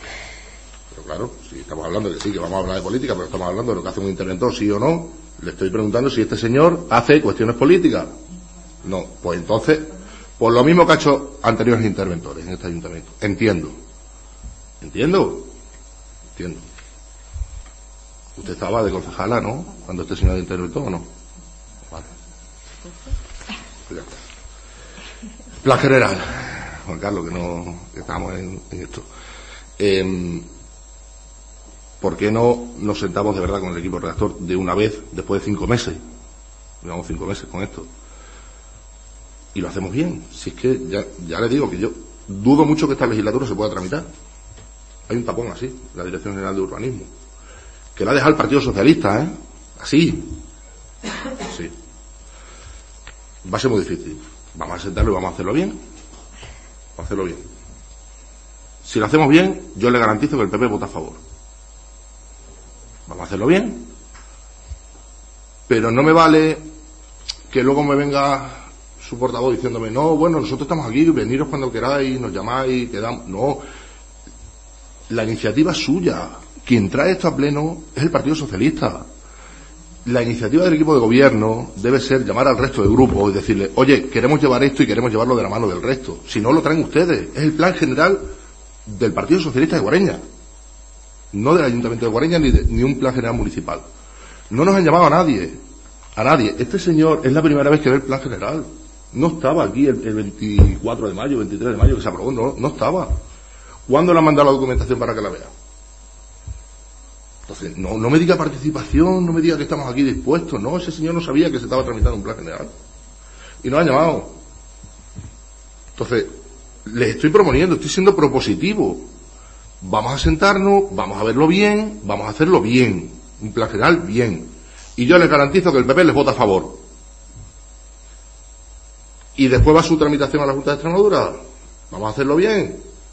Si, ustedes, quieren traer el plan general del Partido Socialista de Guareña, allá el Partido Socialista de Guareña. Nada. Toma la palabra Ángel Gómez Pérez. Sí, no, yo voy a entrar poquito porque, si es cierto, yo no he estado en esas otras discusiones, que fue de la legislatura anterior, pero lo que sí le quiero decir a la señora era es que dice que para que propongamos obstáculos, no. Le voy a decir una cosa y es muy seria. Yo entro en el Ayuntamiento de Guareña con la intención única y clara de mejorar Guareña. Yo sé que propongo cosas que no están en su programa y es lógico que las voten en contra. Pero yo no vengo aquí a poner obstáculos, como usted ha dicho. Ninguno. Puedo estar en contra o, a favor de las cosas que estamos planteando, como se está viendo en este pleno. Les he votado cuatro o cinco cosas así. Ahora, hay otras que no y otras en abstención, porque van contrarias a mi programa. Pero no vengo a poner obstáculos. Entonces, eh, si nos sentamos, que era lo lógico, que nos hubiéramos sentado todos, los grupos, los tres grupos, para hacer el plan perfectamente. ¿Qué ustedes van a proponer dentro del plan de las diez cosas que lleva? Nueve, es lógico, porque tienen mayoría. Pero eso no significa que el que yo proponga una sea un obstáculo. ¿Eh? Entonces, eh, lo que le quiero decir es que para que el plan sea, como decía el portavoz del Partido Popular, sea de Guareña, tenemos que participar un poco todos. Si no, es el suyo. Es lógico, ¿no? Estará mejor peor, yo no entro ahí, pero es el suyo. Por lo tanto, eh, yo sé que vamos a remolque de la iniciativa privada. Y esto está hoy aquí y corriendo porque hay una empresa que quiere ampliar. No voy a decir quién ni cómo porque no corresponde, pero claro, eh, de acuerdo que si viene prisa, pues bueno, pues nos reunimos con prisa, pero nos reunimos. Porque yo no soy partidario, vamos, mi grupo, de que se haga un plan donde construyan industria donde quiera que tenga uno su parcela, porque nos salen como hongos las industrias en todo el término. ¿Y qué hacemos? Hipotecamos el futuro del ayuntamiento para hacer pues un plan urbano, para donde vamos a hacer vivienda, donde vamos a hacer zona verde y donde vamos a hacer industria. Eso es lo que el ayuntamiento debería de tener claro y definido. Y ahora la industria que venga, como dije en la comisión, una fábrica de tomate, de almendra, de higo, de lo que sea, y usted ahí está la zona y compre usted o coja usted la zona que quiera. Pero es que tampoco quiero entrar más el dedo en la llaga antiguamente porque vosotros no sois responsables de aquello. Pero se hacía conforme a gusto, a capricho y si la parcela era de alguien ha llegado. Entonces no es hacer una política seria para evitar todo eso creo que lo que deberíamos hacer es sentarnos y hacer el plan que repito, que van a sacar ustedes la mayoría, por supuesto, porque para eso les ha votado mayoritariamente el pueblo, pero que sea un plan de todo, que si no, no tendría inconveniente en aprobarlo. ¿no? Por lo tanto, yo me voy a seguir absteniendo.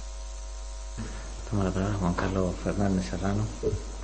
Bien, llevamos desde el 2019 trabajando en el plan general con varias exposiciones públicas, con varios avances del plan general, en donde se han recogido eh, aportaciones por parte de todos los técnicos que trabajan en Guareña, arquitectos, ingenieros industriales, ingenieros agrónomos, cualquier empresa que ha querido nos ha citado y nos ha, ha venido a ver el plan, se lo hemos enseñado, nos han hecho sus aportaciones, hay grupos políticos que han venido también y han hecho sus aportaciones que están recogidas en el plan, como es portavoces de, Izquierda Unida en, aquel momento. En ningún momento, y digo aquí, en ningún momento nadie más me ha pedido ni un solo papel del plan general para su estudio, ninguna propuesta por parte de nadie para su estudio o aportación, que estamos abiertos a recogerla. Tengo mi despacho abierto todos los días y mi teléfono igual. O sea que estamos abiertos a eso. ¿Que queréis un grupo de trabajo? Se hace un grupo de trabajo. No tengo ningún mayor inconveniente, pero mi despacho está abierto. O sea, podéis venir y decirme, hemos visto esto, queremos que nos expliquéis esto, que queréis una reunión con el plan, con las redactoras del plan, se hace, o sea, eh, desde el minuto uno hemos estado trabajando con esta línea de trabajo. O sea, que ahora se me venga aquí a decir que estamos aquí con el plan general socialista, eh, ni mucho más lejos. O sea, si por un lado no hay aportaciones, nosotros evidentemente vamos a seguir trabajando y no vamos a parar eh, nuestras líneas de trabajo eh, porque no lleguen propuestas por parte de otros de otros sitios. Cada vez que ha venido esto esto que viene hoy, o sea, hicimos una aprobación inicial que no significa que esto vaya a ser ya la aprobación definitiva del plan general. Un plan general conlleva varias aprobaciones provisionales en las cuales con todos sus periodos de alegaciones, sus periodos de exposición pública, que vosotros tenéis la oportunidad de trabajarla junto con el equipo de gobierno para poder aportar antes de esas aprobaciones provisionales. Esta aprobación provisional sí que viene por, la, por, por las prisas o, o, o que nos hace una empresa, no solo por sus necesidades, sino por mejorar el documento en su conjunto y lo traemos aquí como aprobación provisional para agilidad también de, por parte suya, pero como mejora que hemos incluido dentro de este, de este trámite. O sea que es un trámite largo, es un trámite que si la Junta de Extremadura tiene ahora un tapón, eh, entiendo que vosotros ahora tendréis la agilidad suficiente para disolver ese tapón y, y darnos esa agilidad que también el pueblo de Guareña necesita para tener un plan general actualizado al día de hoy. Por lo tanto, eh, si algo pueden hacer allí, pues nos servirá de ayuda y de aportación al trabajo que este equipo de gobierno está haciendo. Nada más.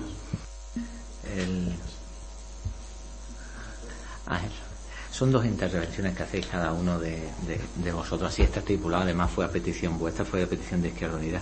Va, va a ser solo una, va a ser solo un, una pequeña apreciación la que voy a hacer y además enfocándome muy mucho en, en las palabras de, de, del portavoz en esta ocasión del Partido Popular. Eh, ya le, eh, usted dice que probablemente no se tramite este año el plan general. Esta legislatura el plan general, ya le adelanto yo que no, que en este, en esta vamos a necesitar, no es que vayamos a necesitar, es que en una legislatura es imposible el plan general de Guareña y cualquier plan general. ¿Y por qué? Porque los planes generales son muy legalistas y tiene que ser aprobado en varias instituciones y tiene varias aprobaciones provisionales, tiene varios informes sectoriales de confederación, de medio ambiente, de, no me acuerdo, cien, miles, miles de informes, esos son sectoriales y en algunos casos se demoran seis meses, un año y hay que solventar esas incidencias que ponen y el equipo redactor eh, lo tiene que aprobar. Usted ha referido en varias ocasiones para hacerlo bien, para hacerlo bien, para hacerlo bien. Ya digo que se está haciendo bien, se está haciendo muy bien. ¿Y por qué se está haciendo muy bien? Porque a lo mejor los políticos cuando tienen que interactuar es en la fase, en la toma de decisiones, una vez que hay, que está avanzado, más avanzado está el plan general. Y de, aquí para atrás, donde más han intercedido, los, los que más han intercedido han sido precisamente los técnicos. Han hecho una propuesta, hemos hecho una aprobación inicial, que cualquier político, ¿eh? de los que estamos aquí sentados, no hace falta ser político para presentar una adenda o una mejora o una proposición a un plan general. Cualquiera que nos esté escuchando ahora a través de las ondas, cualquier persona que está aquí sentada en el salón de pleno, puede presentar mañana mismo una adenda, una mejora al plan general, un plan general que si no mal recuerdo, que me corrija Fran, está subido a día de hoy en la página web del ayuntamiento. O sea que es de exposición pública. Pero que además va a haber otra exposición pública, es decir, que va a haber varias exposiciones públicas. Pero entiendo también lo que usted me quiere decir. Eh, sentémonos juntos. Sentémonos para que, para que nos escuchemos entre los diferentes grupos políticos. Nadie de esta corporación ha dicho no. ¿eh? Nadie. Nadie ha dicho no a sentarnos juntos. Que usted lo propone, le escuchamos y como bien dice el concejal, juntemos, ¿no? Hacemos esta aprobación inicial y nos juntamos para la siguiente aprobación no provisional. Nos juntamos para la siguiente aprobación provisional. Oye, y vamos a ir introduciendo mejoras, vamos a ir mejoras o lo que entendamos que sean mejoras, o a lo mejor lo que entendemos que son mejoras no se puede hacer porque el equipo técnico, el equipo redactor, eh, que está configurado por arquitectos, abogados y un largo etcétera, nos dicen, pues esto que ustedes tienen en mente no se puede materializar por este motivo, por esto, por esto, por esto. Pero que eso es, es un plan que ha estado abierto y que va a estar abierto, pero que eh, en, pro de, su, de la buena voluntad, pues aquí no hay problema ninguno en crear un equipo de trabajo, un grupo de trabajo que si no mal recuerdo ya se anunció o dijimos de crearlo precisamente cuando fue la aprobación inicial, que no se ha llegado a constituir, a constituir. Pero no es porque el Partido Socialista no haya querido, sino porque no ha habido esa interlocución entre los tres grupos políticos. Que, que usted lo vuelva a proponer, o lo proponemos, antes no sé si lo propuso, quizás fuera su eh, Unidas por eh, Unidas Podemos, eh, el portavoz de Unidas Podemos, además el portavoz de Unidas Podemos hizo una propuesta. Unidas, por Guareña ahora, pero antes Unidas por Podemos. El portavoz de Unidas Podemos hizo propuesta, o sea que, que él, y creo que no sé si fue hace. Y, Izquierda Unida también. Y luego le vuelvo a reiterar, estoy de acuerdo en lo que usted ha comentado Aquí tiene que ser el debate político, solamente político, nunca personal ni laboral, y es lo que los debemos de, ceñir. Sea interventor, sea trabajador de correos, sea trabajador en, en, un colegio, sea trabajador donde sea. Aquí nos ceñimos únicamente a lo político. Y tampoco nos vamos a meter en las situaciones, eh, de verdad, personales de nadie. Estoy completamente de acuerdo. y guardarnos el respeto porque además nos hará más grande a nosotros como corporación cuando estamos aquí sentados. Manteniendo los turnos de intervención de las personas, eh, tomando la palabra cuando hay que tomarla, y desde luego, si nos respetamos entre nosotros, entre los 13 que estamos aquí, nos respetarán en la calle. Cuando empecemos a perdernos el respeto en, nosotros, no es que nos pierdan el respeto en la calle, sino que cualquier decisión que tome el partido político que sea será minusvalorada. Dicho Dicho esto, lo sometemos a votación. Eh, luego intervenimos en el punto número 12 y hacemos otro receso de cinco minutos, ¿vale? Porque son 16 puntos y antes de empezar con las mociones, pues hacemos otro, otro receso. Eh, pasamos a votación del punto número 11, aprobación provisional del Plan General Estructural y el General Detallado del Estudio Ambiental Estratégico. Abstenciones, Grupo Popular y Unidas por Guareña en contra. En contra. Partido Popular en contra. Atención, Unidas por Guareña y a favor, Partido Socialista, con lo cual queda la aprobación provisional del Plan General Estructural y del Plan General Detallado y del Estudio Ambiental Estratégico. Pasamos así al, a la aprobación de, al punto número 12, aprobación del expediente de contratación, contrato de concesión de servicio, de servicio público, de servicio público de gestión de la residencia mayor y centro de días y Centro de Días de Guareña del eh, periodo de prescripciones del PECAP y del PPT. Toma la palabra Manuel Caro, como secretario de esa comisión informativa. Bueno, este punto de orden del día también fue dictaminado favorablemente por la Comisión Municipal Informativa de Bienestar Social. Eh, bueno, como sabéis, se viene tramitando este expediente ya desde hace eh, bastante tiempo. Eh, en el pleno del, en el último pleno de la legislatura anterior, 24 de mayo, nos acordó el inicio del expediente de contratación del contrato de concesión de servicio de, la residencia de, mayores. Eh, a la par, bueno, también se tramitó lo que es el estudio de viabilidad que, previamente establece la ley de contratos del sector público. Eh, una vez que se han redactado ya los correspondientes pliegos, tanto el de prescripciones técnicas particulares como el de cláusulas administrativas particulares, lo que procede es aprobar el expediente de contratación junto con, ambos pliegos, este no lleva gasto, que no, lleva gasto, y demandar ya la, publicación a la plataforma de contratación del sector público para que se inicie los plazos de, presentación de solicitudes. Toma la palabra María Soledad Jera. Ah, José Luis, perdón, perdón, perdón. José, Luis Álvarez, presidente de dicha comisión. Pido disculpas, pido disculpas, pido disculpas.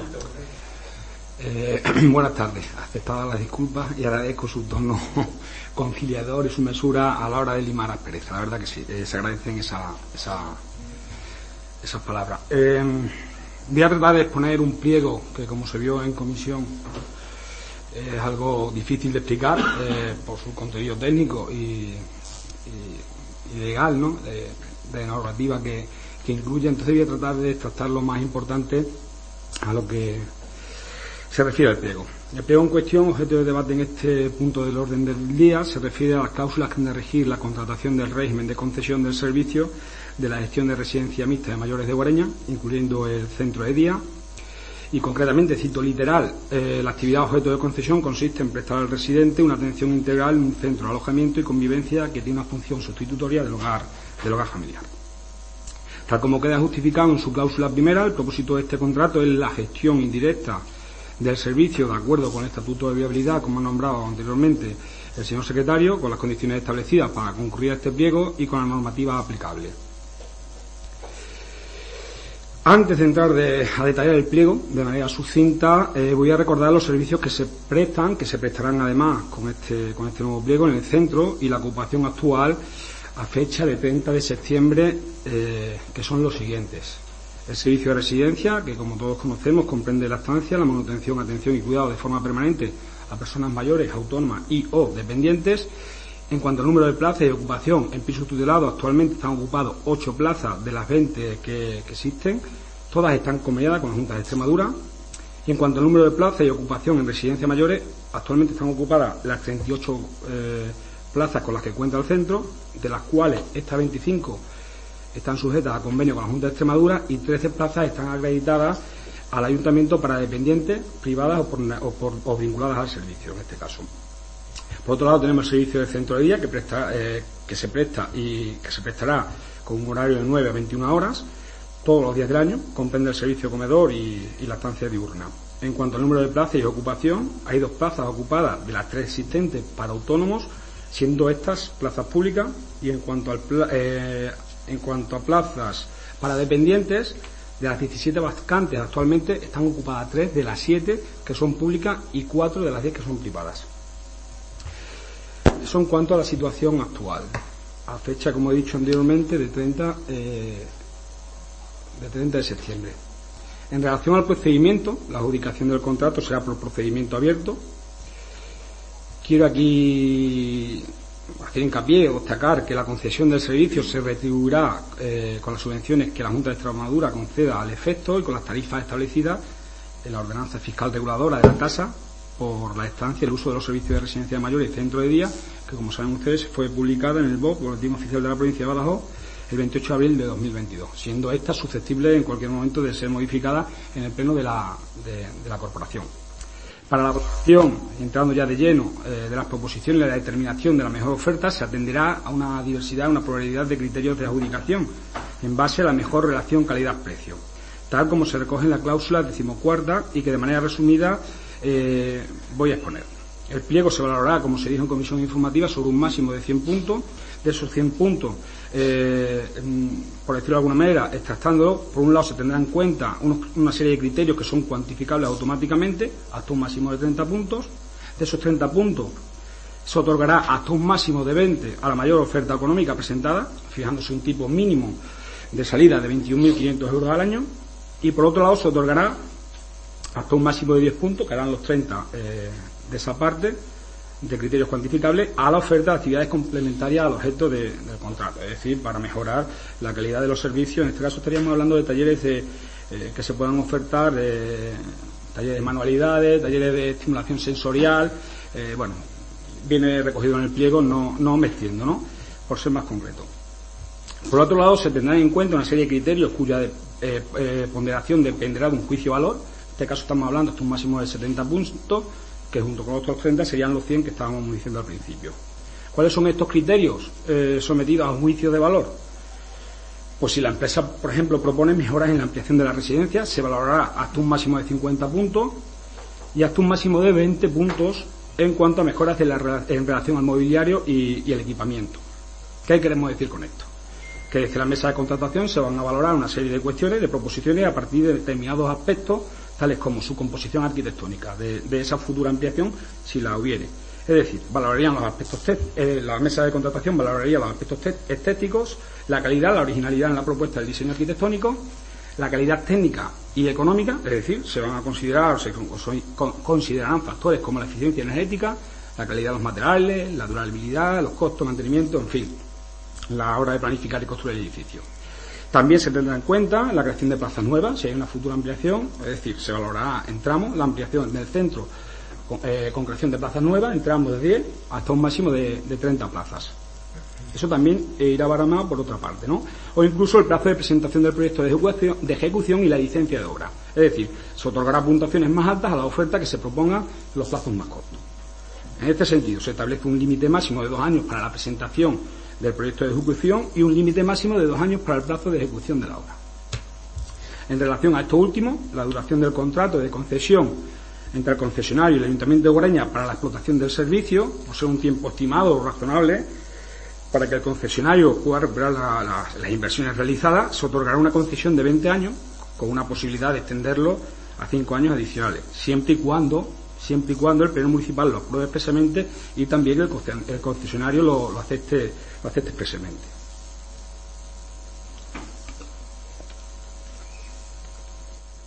Al finalizar el contrato, todo lo que haya sido construido, instalado o proporcionado en el servicio, incluyendo obras, instalaciones, mobiliario y equipamiento, deberá ser devuelto al Ayuntamiento de Guareña en un estado óptimo de conservación y sin ninguna deuda o cargas.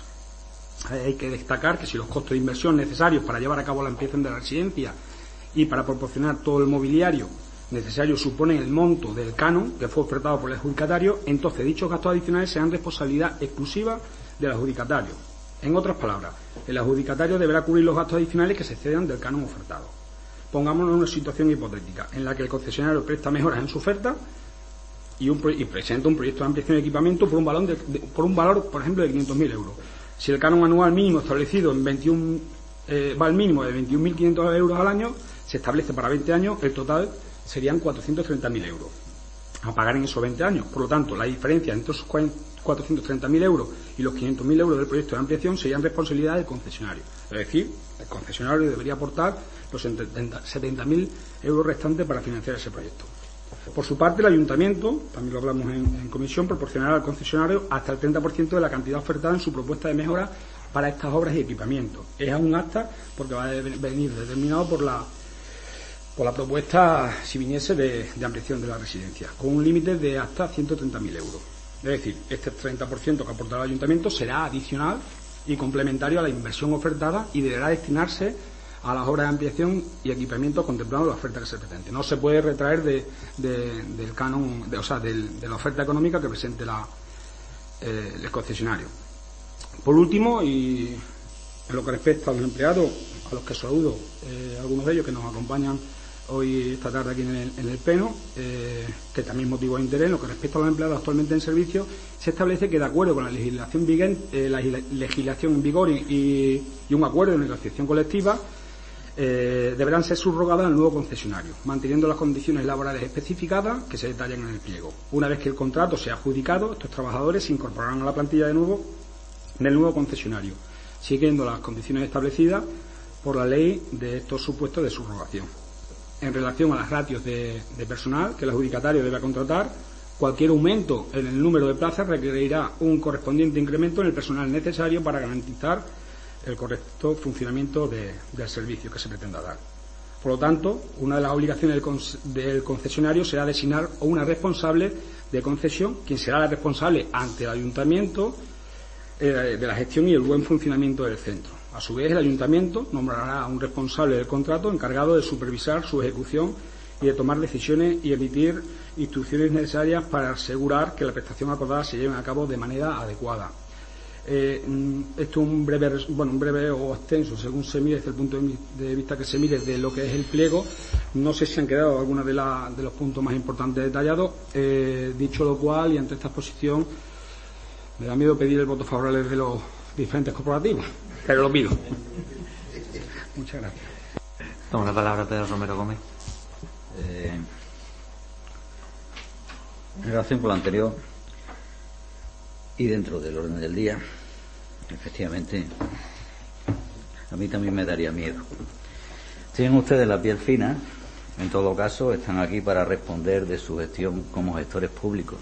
Señor alcalde, usted lo sabe, no hace falta que yo se lo diga. Y yo solo pido cuenta de su actuación como gestores públicos. Me da igual lo que haga el funcionario de correo y lo que haga el funcionario de la gasolinera. Ahora, aquí tienen que respetar las leyes y comportarse como es debido con el debido respeto a la institución que representamos.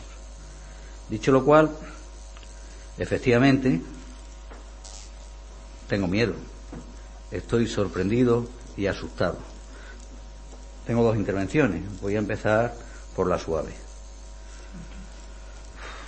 no entiendo. Podría decir que no sé qué pensar cuando veo que se trae este punto a debate y se incluye en el orden del día. Pero como no puedo evitarlo, acertada o erróneamente, voy a, a decir lo que pienso. Mm, este tipo de acuerdos está delegado en la Junta de Gobierno por acuerdo del Pleno de mayo de 2023, cinco días antes de las elecciones. El acta del día 24 dice, acuerdo punto primero, leo literalmente, no me lo estoy inventando, como otros, delegar el ejercicio de la competencia en materia de contratación referente al contrato de concesión de servicios del Servicio Público de Gestión de la Residencia de Mayores y Centro de Día de Guareña. Se, le, se delega el ejercicio de todas las competencias y facultades que la normativa en materia de, contratación establece. Acuerdo del Pleno del 24 de mayo. Dicha delegación, añado, y leo literalmente, será revocable por el Pleno en cualquier momento y supone la obligación de la Junta de Gobierno local de indicar los acuerdos que se adopten las circunstancias de la delegación, así como dar cuenta al Pleno de las mismas, de las actuaciones que se hayan realizado en los términos establecidos en esta ley, en la ley, la ley. En todo caso, la Junta de Gobierno local podrá elevar al Pleno corporativo aquellos acuerdos relativos a este expediente que por su repercusión para los intereses municipales o importancia del asunto se estime conveniente su adopción por los miembros de la corporación. Eh, este acuerdo de delegación surtirá efecto desde el día siguiente de su adopción, sin perjuicio de su publicación en el BOP, y su duración abarca la tramitación, ejecución, recepción del contrato de concesión, tal y tal. Como pueden ver, no se habla de la anterior legislatura ni de la nueva. El acuerdo habla de que el acuerdo de delegación abarca la tramitación, ejecución y recepción del contrato. En relación con este punto, como digo, no salgo de mi asombro y ciertamente me da miedo, como dice el concejal. Con este acuerdo estamos revocando el acuerdo plenario de delegación de mayo de 2023. ¿Por qué se trae a pleno si el pleno tiene delegadas las funciones en la Junta de Gobierno? ¿Qué acuerdo ha adoptado la Junta de Gobierno local en relación con este contrato y de los que, por supuesto, ustedes no, han dado cuenta al Pleno? ¿Se ha adoptado algún acuerdo? El acuerdo dice que si la Junta de Gobierno local adopta decisiones de acuerdo en relación con estos contratos, se debe dar cuenta al Pleno qué acuerdos, en su caso, se han sustraído al Pleno, como digo, en favor de la Junta de Gobierno local en relación con el anterior contrato de concesión, si es que se ha realizado alguna. Que, por supuesto, de los acuerdos que se hayan adoptado no se ha dado cuenta al Pleno. Con independencia de que haya algún acuerdo en relación con el antiguo contrato, por supuesto que será ilegal, porque el acuerdo de delegación ya manifiesta en el Pleno que, se debería referir única y exclusivamente a este contrato, no a un contrato que por ley estaba cumplido.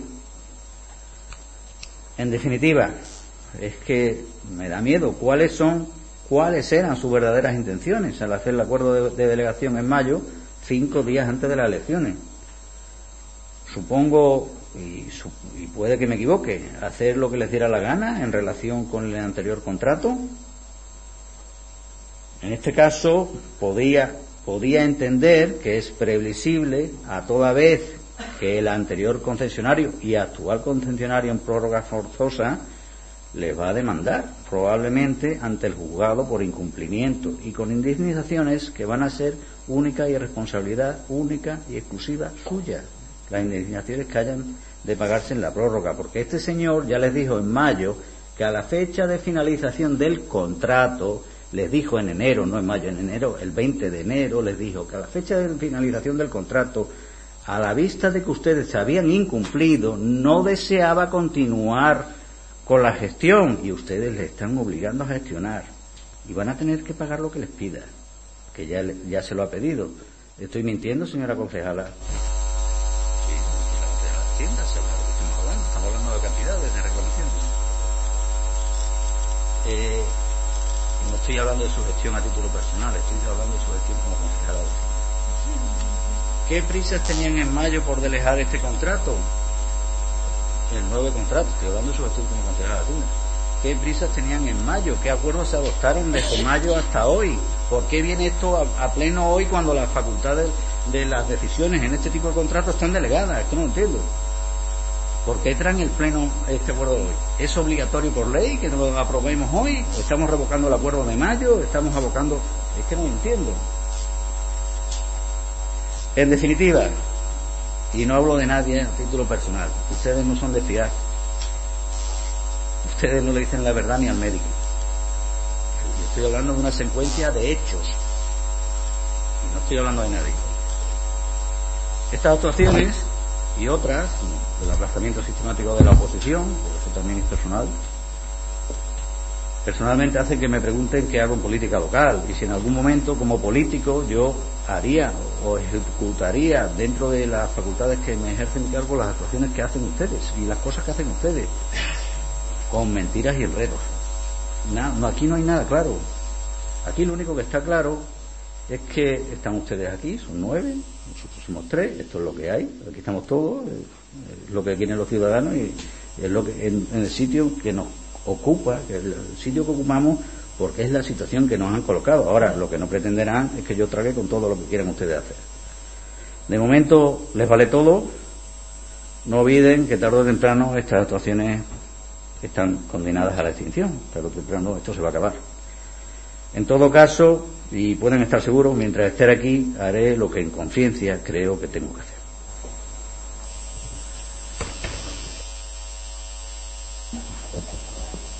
Eh, toma la palabra el señor secretario que nos va a aclarar por qué eh, precisamente hay que volverlo a traer otra vez a pleno. Pues ya en la Comisión Municipal Informativa yo ya os informé que las delegaciones que se hacen en una eh, legislatura, cuando la corporación expira, que fue el día 16 de junio del 2000, todas las delegaciones, os pongo por ejemplo las delegaciones de los concejales, las delegaciones quedan sin efecto y con cualquier órgano colegiado, si ya lo explicamos en la Junta de, de la Comisión Municipal Informativa. Entonces el órgano competente, el órgano competente para aprobar este tipo de contratos por razón de la cuantía es el Pleno. ¿Y por qué se hizo la delegación? O sea, esa es una pregunta. Se hizo por si daba tiempo entre mayo y que expire la corporación haber tramitado. Pero que la Junta de Gobierno ya, yo no cer- cer- os certifico que no ha adoptado ningún acuerdo con respecto a. Nada, sol- solamente se ha acordado. Tenéis aquí todo, tenéis aquí todos los antecedentes. Todos los antecedentes los tenéis aquí puestos.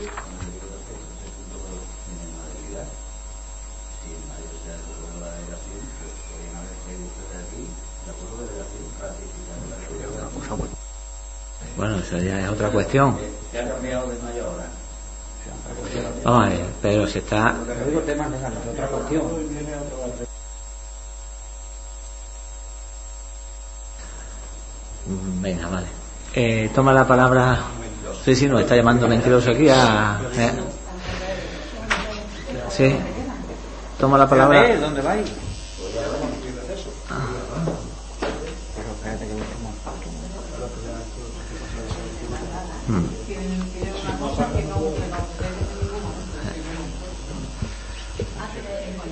Ta- Toma la palabra el señor. Toma la palabra el señor Ángel. Beatriz, Beatriz, venga. Beatriz. Beatriz. Venga, eh, venga, por favor, venga. Toma la palabra el señor Ángel Gómez Pérez, venga. Venga. Toma la palabra el señor Ángel Gómez Pérez.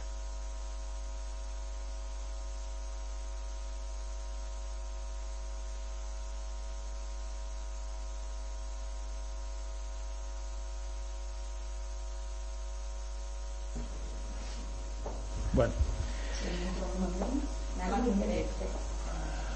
Bueno, un poco que en el primer pleno ordinario de la legislatura ya estemos así, pero bueno, habrá sus motivos, digo yo.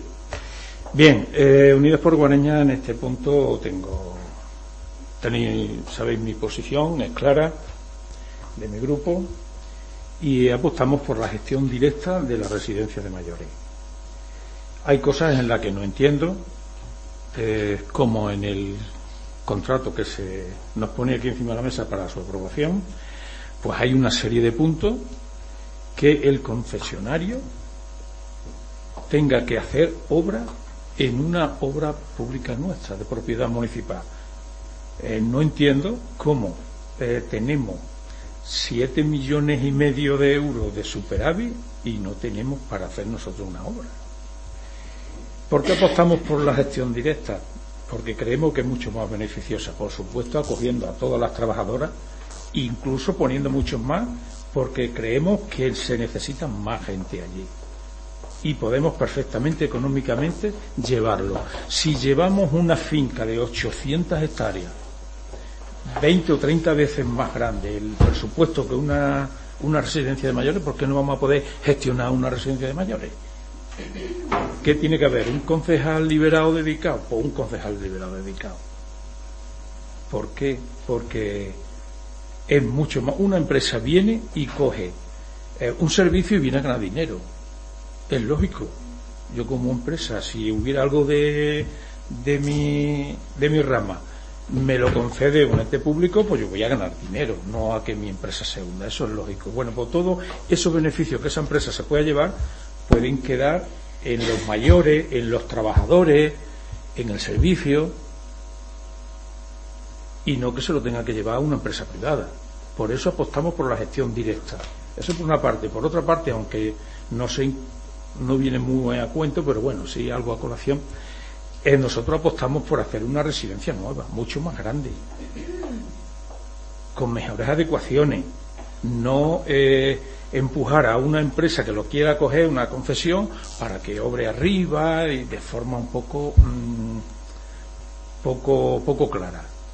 Entonces nosotros apostamos por, por hacer una nueva porque tenemos capacidad económica para hacerla y llevarla y gestionarla con más gente y con mejores medios. Entonces yo lo del pliego, mm, bueno, pues veo que se ha trabajado en un pliego, pero nada más. ¿eh? Mi voto será en contra porque apuesto por otra historia, diferente.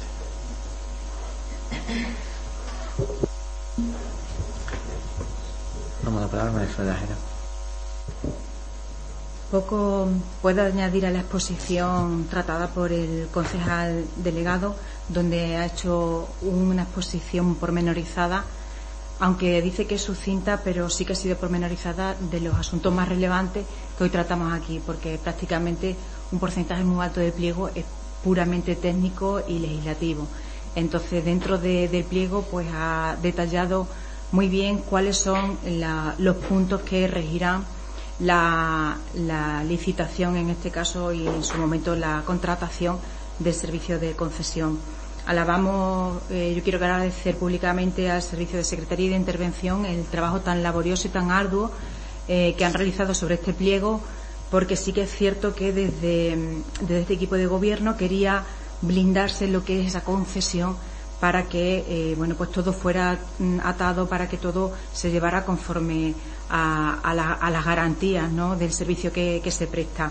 Ya hablamos también en comisión informativa de que mm, existe la, la, comisión de seguimiento de la residencia de mayores con la cual iremos solventando pues todas las cuestiones que se puedan suscitar respecto a este tipo de, contratación. Vuelvo a reiterar que es un, pliego muy complejo, que tenemos mm, los puntos se han intentado de quedar todos atados, esperemos que, mm, tengamos una buena resolución eh, sí que es cierto que nosotros queríamos, había cosas que sí que queríamos que se mantuvieran, que era eh, la protección a los trabajadores de la propia residencia y que ningún, eh, no hubiera ningún movimiento ni de minoración de, de sueldos, ni de minoración de jornada, ni cambio, ni, ni, de categoría, ni de nada. Entonces, eso es una condición esencial para que para las, las empresas licitadoras. Em, ya estaba explicando, señor secretario, el por qué lo traemos aquí a, pleno eh, respecto del acuerdo que se, en su día se adoptó en la anterior legislatura con la delegación en, el, en la Junta de, Gobierno Local. Em, nada más que añadir porque yo creo que tenemos todo suficientemente debatido. Apostamos evidentemente por la gestión indirecta, no porque, sino porque la viabilidad de la gestión directa pues, pues se quedó demostrada que no era, no era viable. Eh, votaremos a favor, el Grupo Municipal Socialista votará a favor del, del punto del orden del día.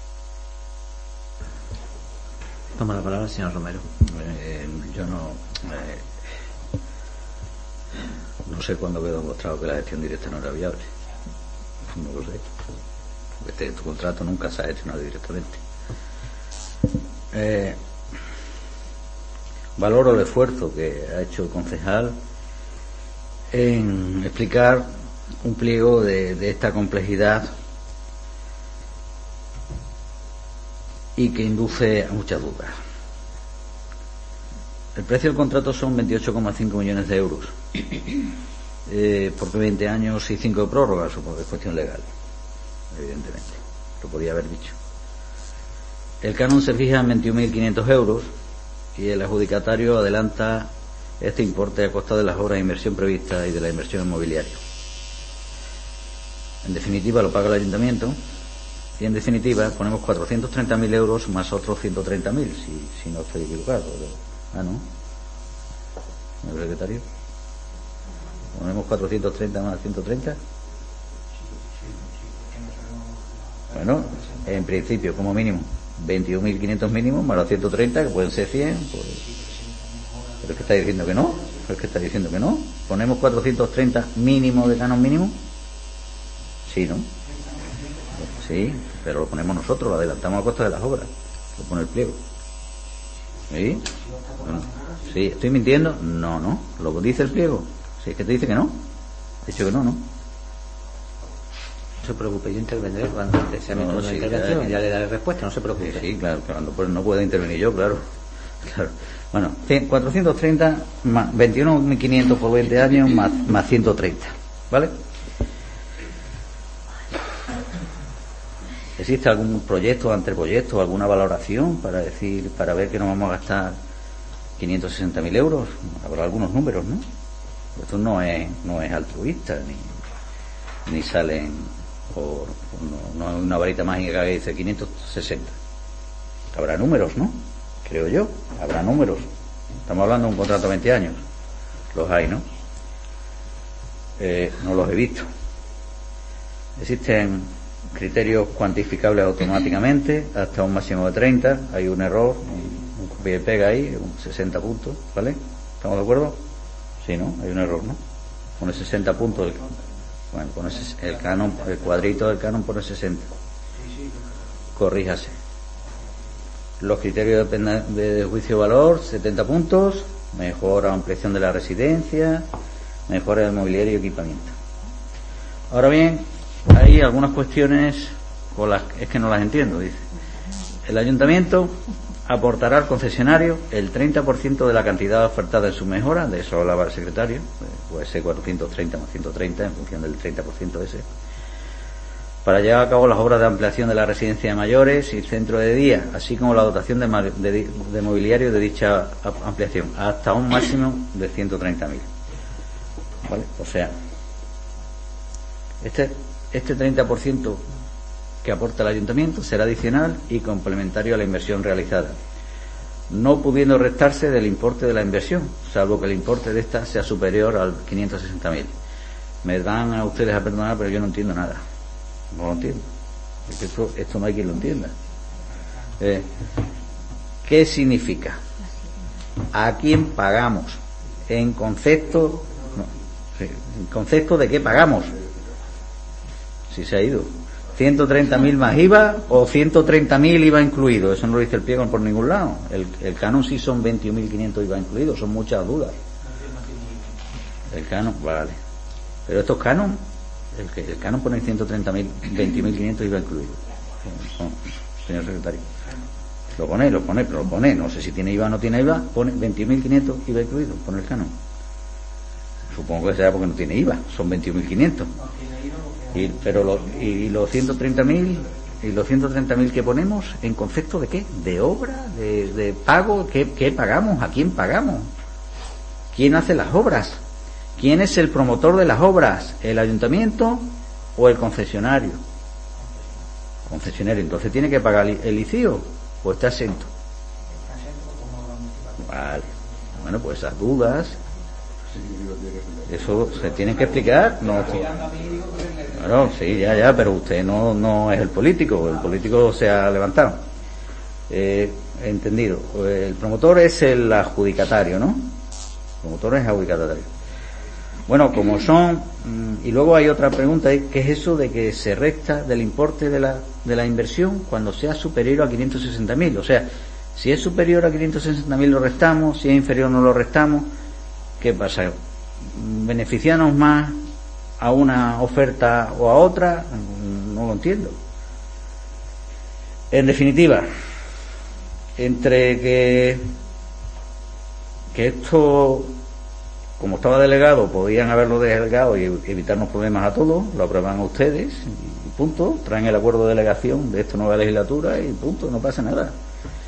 Y nos evita traumas y nos evita complicaciones. Ustedes son nueve, apruébenlo. Yo, desde luego, esto en estas condiciones, con estas dudas, no lo voy a aprobar. Toma la palabra, señor Gómez Pérez. Bien, eh, yo a colación un poco de la concejala que me ha precedido, de que eh, la gestión directa no es viable. No lo entiendo, la verdad. Si, si es viable una finca de 900, y lo vuelvo a repetir, con la cantidad de dinero que eso conlleva y de gestión, no va a ser viable una gestión directa de una residencia que pueda tener 15 o 20 trabajadores no entiendo el por qué. No puede ser viable. Eh, ¿A qué se refiere cuando no es viable? A que nos puede costar con lo que aportan los mayores y el gasto que tienen un pequeño déficit. Pues un pequeño déficit. No pasa ni tampoco nada. Porque déficit tiene el campo fútbol, lo otro, lo otro. O sea, todo tiene déficit. Hemos tenido 180.000 euros de déficit al año en la basura porque no podemos tener un pequeño déficit más? Y lo que no entiendo un poco es todo el follón del contrato, aunque respeto mucho eh, el tiempo que habrá echado, pues bueno, el equipo de gobierno o, el concejal, haciéndole, pero que, lo veo lioso del todo, complicado, no sé por qué nos complicamos tanto la vida cuando lo podemos hacer directamente, la obra la hace directamente el ayuntamiento, porque hombre, si hemos invertido el montón de dinero que hemos invertido en las casas del Turuñuelo y lo otro no podemos hacer una residencia nueva. ¿Por qué? No sé si es porque no tenemos dinero y repito, entonces no presumamos de que tenemos un superávit de dos millones y medio. Podemos hacer una residencia mucho más amplia que sirva de forma comarcal para Guareña, Cristina, Manchita, Oliva y Valdetorre, que seamos el centro de la zona eso es lo viable, por lo menos políticamente para nosotros. Y creemos que desde el Ayuntamiento de Goreña se puede permitir el lujo de tenerla perfectamente. Y que seamos ese centro, como ha sido Don Benito y Mérida en cuestión de salud. Tienen sus hospitales y todo el mundo vamos allí. Pues estos pueblos pequeños de alrededor no tienen capacidad de tener residencia y tienen que traer sus ancianos aquí. Pues bueno, que lo traigan, pero hagamos una en condiciones, porque esa, ya digo, para mi entender, y visto las que, las que he visto, está bastante obsoleta. No se le dio el espacio que se debería haber dado en aquel entonces. De acuerdo que hace 20 años que se hicieron. Pero una residencia de mayores para ser el último eh, trance de la vida, creo que debe tener mucha más claridad, más luz, más jardines, más accesibilidad, más posibilidades de que se viva un poco mejor en el último tramo de la vida. Y creo que desde el Ayuntamiento de Guareña económicamente podemos hacerle frente. Terreno hay, más que suficiente. De hecho, ha habido propietarios que cuando lo leyeron en el programa de Unidas por Guareña vinieron a ofrecer terreno. Oye, ¿qué os parece esto? Para, para la idea que lleváis y tal. Cojonudo. Estupendo. Más que suficiente.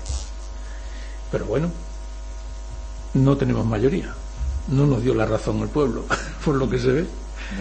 Así es que yo en estas historias de contratos y de que lo haga el, concesionario la obra y se la descontamos y no sé qué y no sé cuándo, No lo veo claro, la verdad. O soy muy corto o eso es demasiado lioso.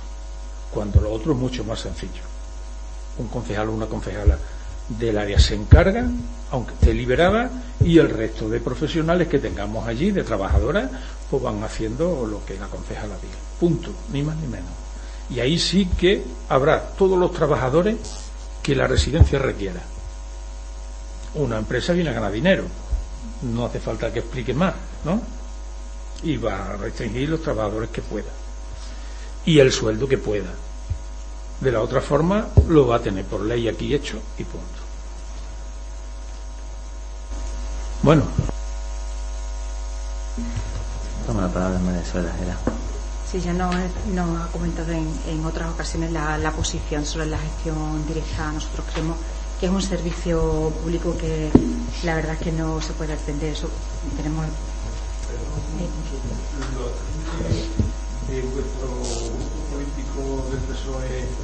María y, sí, y Aranje, eh, sí, y, y sí, y, y, y, quizás a lo mejor también se, podríamos traer aquí cómo se está gestionando y la verdad es que, que están pasándolo bastante bastante mal. Eh, con respecto a los sueldos, a los números de trabajadores, eso tiene unos ratios, unos ratios que son obligatorios por cada residente y dependiendo de, de la dependencia y de todo, tienen unos ratios que deben de cumplir la empresa. Y con respecto a los sueldos, creo que está aplicando el convenio estatal, si no me equivoco, ¿vale? O sea que eso está regulado. Eh, con respecto, eh, por ir finalizando, porque, bueno, pues hablar de, del pliego, como ya he comentado anteriormente, pues supone eh, es un, un, documento muy muy tedioso, muy técnico y, y, muy muy legislativo. Entonces, simplemente, bueno, pues por contestar un poco también al, al grupo popular que estuvo en la comisión informativa, no le surgieron eh, dudas y lo que me hubiese gustado es que se hubiera leído el pliego, porque sí que es cierto que aparecen en un capítulo determinado aparecen todas las que son la, la, las puntuaciones, que creo que es lo que lo que se ha leído, y el resto de cuestiones aparecen en el propio pliego. No obstante, en la comisión informativa ya estuvimos, a, um, por si tenía había alguna duda, estábamos los técnicos correspondientes para resolverla y bueno, no obstante nosotros vamos que directamente vamos a, hacer nuestra intención de voto con el voto favorable a la aprobación de estos pliegos. Si no leerse el pliego luego trae esas dudas, ¿no? Generan dudas y luego ante esas dudas que se generan, pues como no lo entendemos y no lo comprendemos, llamamos al resto mentiroso, ¿no? Bueno, yo me gustaría, señor Romero, eh, la verdad, y en, y en pro de lo que ha comentado antes su concejal, el respeto a, los concejales que formamos esta corporación, eh, dejar a un lado las descalificaciones, eh, creo que todos los que estamos aquí eh, debemos mantenernos el respeto con sus diferencias, con nuestras diferencias políticas, con nuestras diferencias de posiciones. Podemos entrar al debate en muchas cuestiones, pero en lo que nunca debemos de entrar es en, es en faltar al respeto y, hacer esos señalamientos y llamarnos, acusarnos de una serie de, de cuestiones que no hace ni diez minutos cuando precisamente habíamos hablado de, de guardarnos el respeto y la compostura. Bueno, dicho esto, sometemos a, a, votación este punto del orden del día, que tiene como título aprobación del expediente de contratación, contrato de concesión de servicio, del Servicio Público de Gestión de la Residencia Mayor y Centro de Día de Guareña, del, KEPA, del PECAP y del PPT, del PPTP. Eh, votos en contra, Partido Popular, Unidas por Guareña, votos a favor, Partido Socialista, con lo cual queda aprobado este punto número 12. Vamos a tener un receso de cinco minutos y vamos a empezar con, bueno, quedaría el punto número 13, pero luego ya lo retomamos.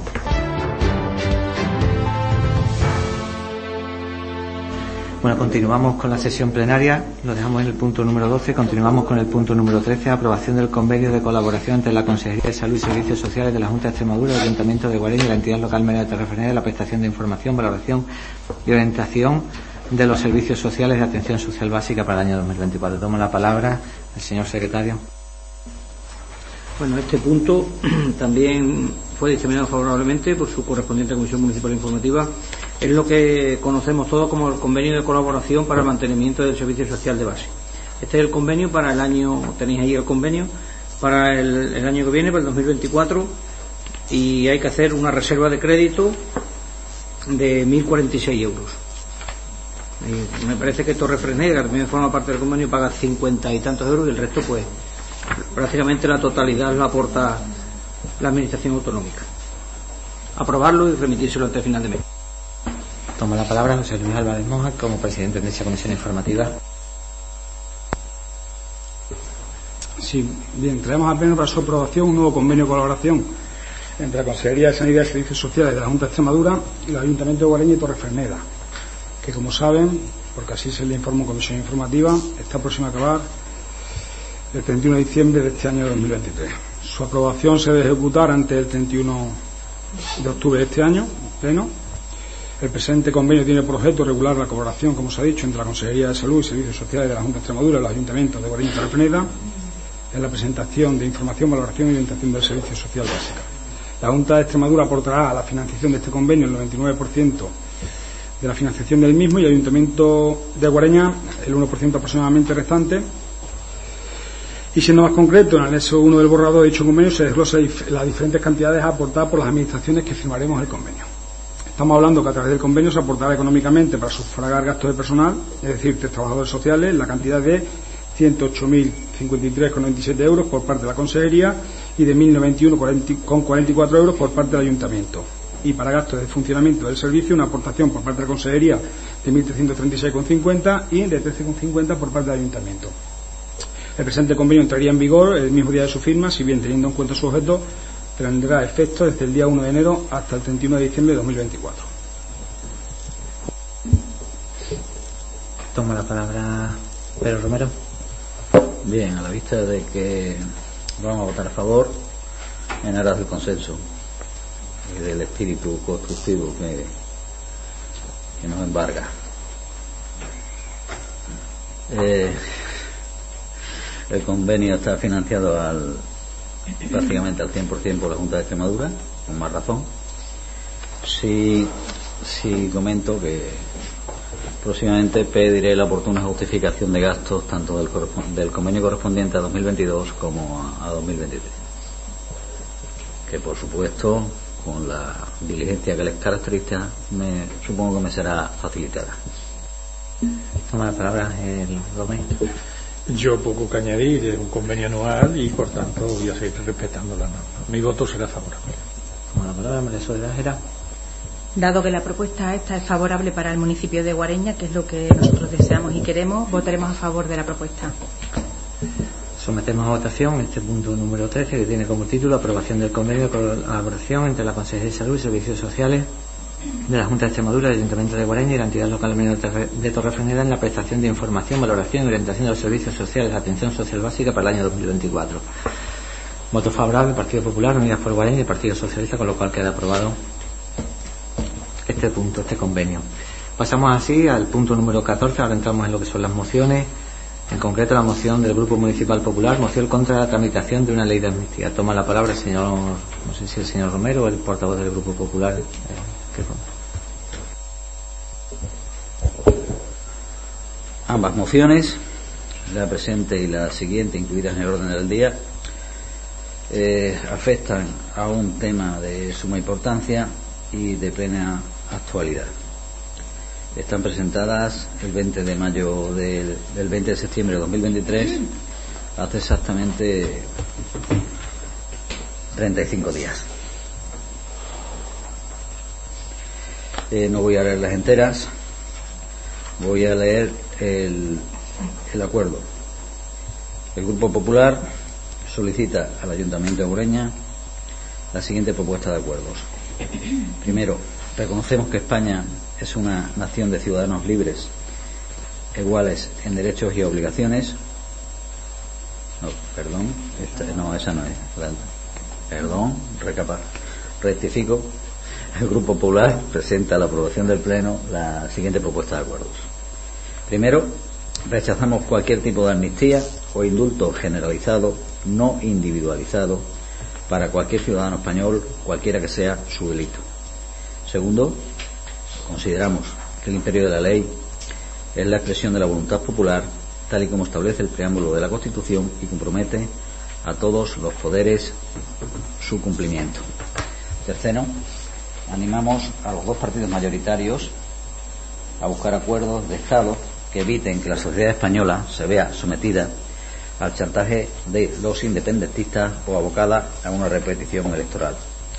Cuarto, dar traslado de estos acuerdos a la presidencia del gobierno, a la vicepresidencia primera, al Ministerio de Asuntos Económicos, Transformación Digital, etcétera, etcétera, así como la Junta de Gobierno de la FE. Eh, pido el voto favorable de los corporativos. Toma la palabra Ángel Gómez Pérez. Sí, bueno, a ver, eh, son dos mociones que todos sabemos que son a nivel nacional y por tanto hay algo que no entendemos ni, ni cuadramos y es que son cuestiones de, de Estados para el Estado. Es para eh, el Parlamento español, no para los ayuntamientos. Y ellos deben de dilucidar. Eh, hay cosas que las veo un poco contradictorias porque la segunda eh, pone para la igualdad de los españoles. Eso ya lo reconoce la Constitución, que todos los españoles somos iguales ante la ley. Luego lo demás, pues bueno, podía entrar mucho más, pero no, no voy a entrar. Es que amnistía bio, eh, sobre todo económica, y nadie ha pillado nada. Y ahora no se trata de, de amnistiar a Puigdemont, sino de a casi 300 que hay implicados y que van a tener problemas. Y entonces eh, creo que para que España funcione bien y los catalanes eh, sigan un poquito más callados, pues creo que debemos de seguir las pautas que hasta ahora se siguiendo. Estaban en la calle tirados, hicieron el golpe que dieron y sin embargo ahora en las últimas elecciones saca el Partido Socialista mucho más votos que casi ellos dos juntos. ¿Qué quiere decir esto? Que la calle se ha calmado, que hay menos historia.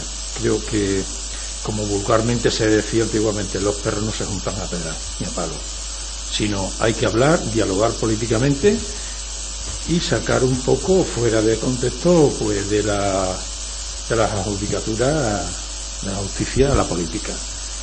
Por tanto, yo entiendo que se presenten, lo respeto, pero luego voy a votar en contra de la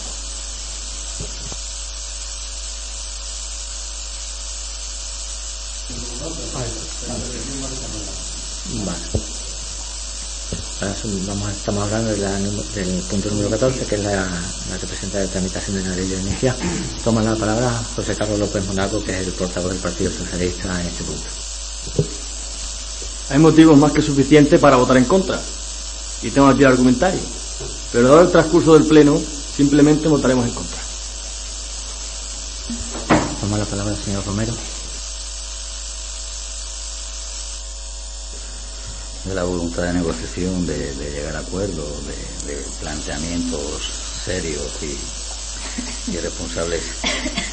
Bien, eh, a mi compañero decirle que estos son asuntos nos afectan a todos, son cuestiones de interés nacional. Esto es una moción que se ha presentado en todos los ayuntamientos de España para que se debata en los ayuntamientos porque todos somos miembros y somos españoles. El objetivo de la moción es claro, rechazar cualquier tipo de amnistía o indulto generalizado, no, no individualizado, para cualquier ciudadano español, cualquiera que sea su delito, presentando el principio de igualdad entre los españoles. La amnistía atenta contra los principios básicos del Estado de derecho, como son la separación de poderes, la exclusividad del poder judicial, para juzgar y ejecutar lo- los juzgados, las sentencias están, se cumplen y la igualdad en la aplicación de la ley nos afecta a todos y al principio de seguridad jurídica.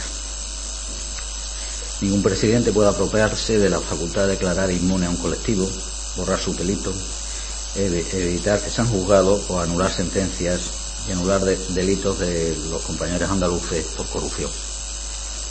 Ningún presidente, digo, esto no es Venezuela, las instituciones deben ser respetadas. El asalto a las instituciones es inadmisible en un sistema democrático. Es inadmisible en la Europa que vivimos.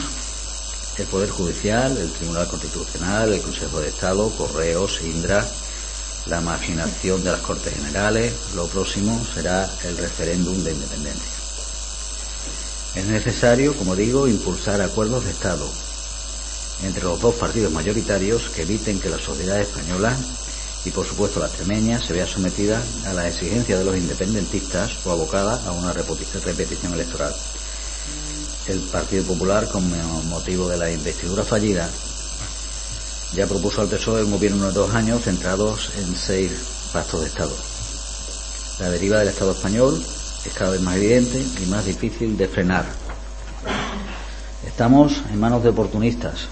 Una democracia de más de 40 años en el, país con la más larga historia de Europa se, enfrenta a la poderedumbre moral de políticos capaces de, de morerlo todo con tal de mantenerse en el poder aunque sea con respiración asistida.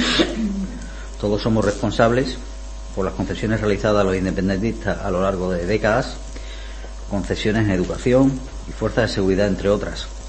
El mal es colectivo, de estupidez y cobardía nacional. El Estado ya ha votado contra la amnistía, 139 votos a favor y 107 en contra. El Senado, perdón. La amnistía la rechaza el 56% de los españoles, muchos de ellos votantes socialistas, estoy plenamente convencido, estoy plenamente seguro de que todos los miembros de este Pleno somos contrarios a la amnistía, todos. Contrarios a la quiebra del principio de igualdad entre los españoles y espero el voto favorable de todos los presentes. Por mi parte, añadir que quiero votar, quiero votar en un proceso electoral en el que PSOE y ustedes, los miembros de este Pleno, lleven en su programa la amnistía a favor de los golpistas, separatistas y filoetarras y quiero votar en un proceso electoral en, que, en el que ustedes, los socialistas de Guareña, estén o lleven en su programa electoral la desigualdad entre los españoles. Quiero que digan ustedes que nuestros vecinos tienen menos derechos que los vecinos de Gerona, de Barcelona o de Portugalete. Y quiero votar en contra del, del desmembramiento del Estado. Quiero votar en contra de la desaparición del país que he conocido. En definitiva, es mi derecho vuelvo a solicitar el voto favorable de todos los presentes en el Pleno. Muchas gracias. Señora, ¿va a hacer uso de su palabra? No. Señor José Carlos, ¿va a hacer uso de su palabra? No. Si quiere cerrar o da por esa por cerrada, lo someto. Va. Pues lo sometemos a votación este punto del orden del día. Moción Grupo Municipal Popular, moción contra la tramitación de una ley de amnistía. Votos en contra, Unidas por, eh, Unidas Guareña, Partido Socialista, votos a favor, Partido Popular. Con lo cual no queda aprobada dicha moción. Pasamos así al punto número 15, que tiene como título Moción Grupo Municipal Popular, Moción por la Igualdad de todos los españoles. Toma la palabra el proponente de dicha moción, Pedro Romero. Eh, el título de la moción es Moción por la Igualdad de todos los españoles que presenta el Grupo Popular del, Ayuntamiento de Boreña. Voy a omitir la exposición de motivos y voy a, limitarme a la propuesta de acuerdo. El Grupo Popular del Ayuntamiento de Boreña presenta la siguiente propuesta de acuerdos. Primero, reconocemos que España es una nación de ciudadanos libres e iguales en derechos y obligaciones. Segundo, rechazamos cualquier proyecto que trate de romper la igualdad o de reconocer privilegios a ciudadanos o territorios en cualquier parte de España y que atente a lo dispuesto en la Constitución española.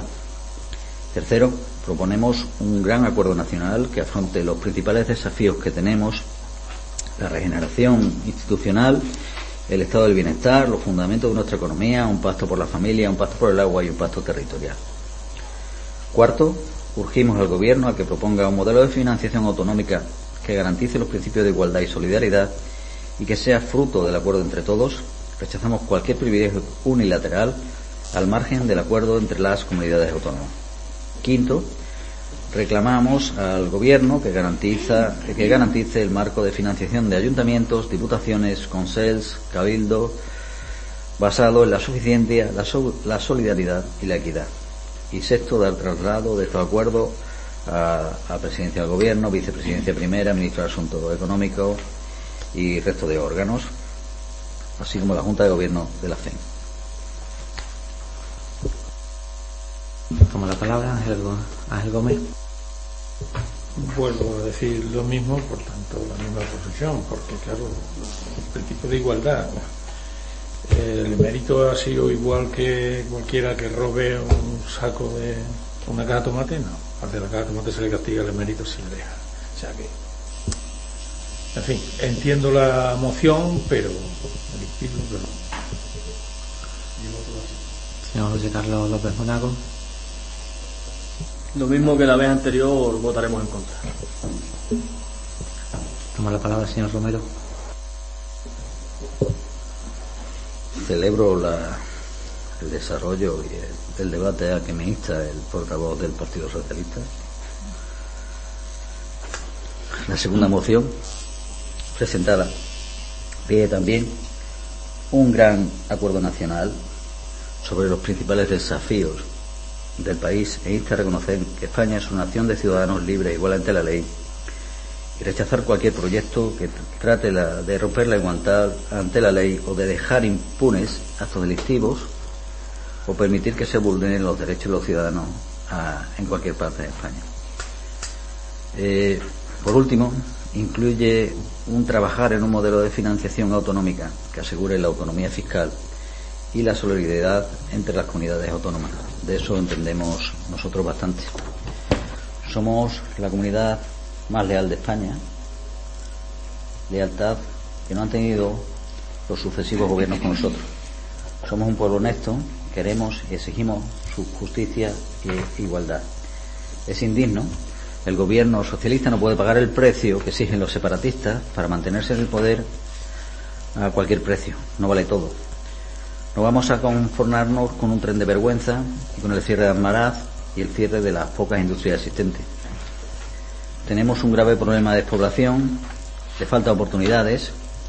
Nuestro municipio y nuestra región no pueden permanecer más tiempo en el último lugar de todas las listas. Desempleo, paro juvenil, paro femenino, PIB per cápita, bajos niveles de industrialización, bajos niveles de renta.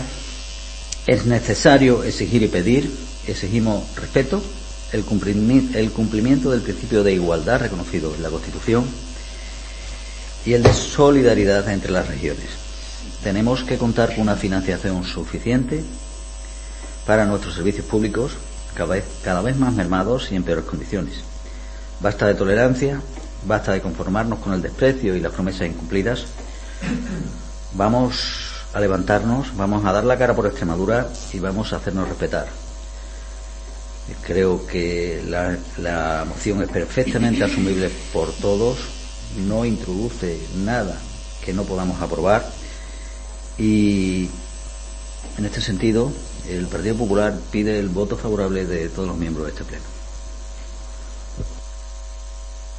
Va a hacer uso de su segunda intervención, el señor Ángel Gómez. Vale, una pequeña intervención. A ver, creo que en Extremadura han mezclado unas cosas y otras, tanto del país como el otro. Y en Extremadura tenemos, mm, si no lo que nos merecemos, por lo menos lo que hemos decidido.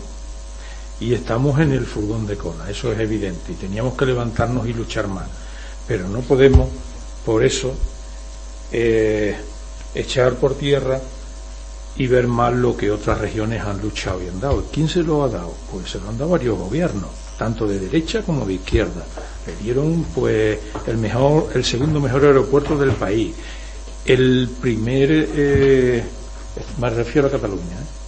El primer puerto del país, el más grande. Las más industrias se las han ido dando desde Alfonso XIII, creo. Tenía un, eso de Izquierda Unida, pero no ha querido ni traerlo porque no merece la pena que aquí en un ayuntamiento nos pongamos a, a discutir de política nacional. Y tenemos, sí, atraso. Y sí estoy de acuerdo con varias de las cosas que ha propuesto el Partido Popular en esta moción de la lucha de Extremadura, para que tengamos tren, para que tengamos industria, para que tengamos identidad, más identidad. Pero claro, no por eso vamos a estar en contra de las demás, que han luchado más que nosotros. Y eso lo tenemos que reconocer. Y es lo primero que tenemos que poner. Es una moción para luchar y conseguir levantar la región. Bueno, ahora tenemos al Partido Popular. Espero que se levante, si no del todo, por lo menos que deje de estar arrodillado y se ponga un poco en pie. Pero luego, por lo demás, es una moción, bueno, hecha desde desde la cúpula de los partidos nacional y claro, aquí nosotros no pintamos nada, por lo menos yo lo entiendo así. No, José Carlos, no hace uso de su intervención. Cierra eh, bien. El grupo, en, en, la réplica que me da el compañero, efectivamente, me da la razón en todo. Sí, sí puedo decir que con el gobierno de María Guardiola en Extremadura vamos a, luchar por lo que es nuestro y que, como he dicho antes, la moción es perfectamente asumible por todos los grupos y que tenemos que levantarlo y dar la cara por lo que es nuestro y por nuestra gente. En este sentido, vuelvo, repito, creo que todos los miembros de este pleno deberíamos votar a favor de la moción. Este punto del orden del día, este que tiene como título Moción Grupo Municipal Popular, Moción por la Igualdad de todos los españoles, votos en contra, Partido Socialista, Unidas Podemos, Unidas por Guareña, perdón, y votos a favor, eh, Grupo Popular. Pasamos hacia el punto número 16, moción Grupo Municipal Unidad por Guareña, colocación de compuertas reguladoras de salida de agua en el pantano San Roque. Toma la, palabra el proponente de la moción.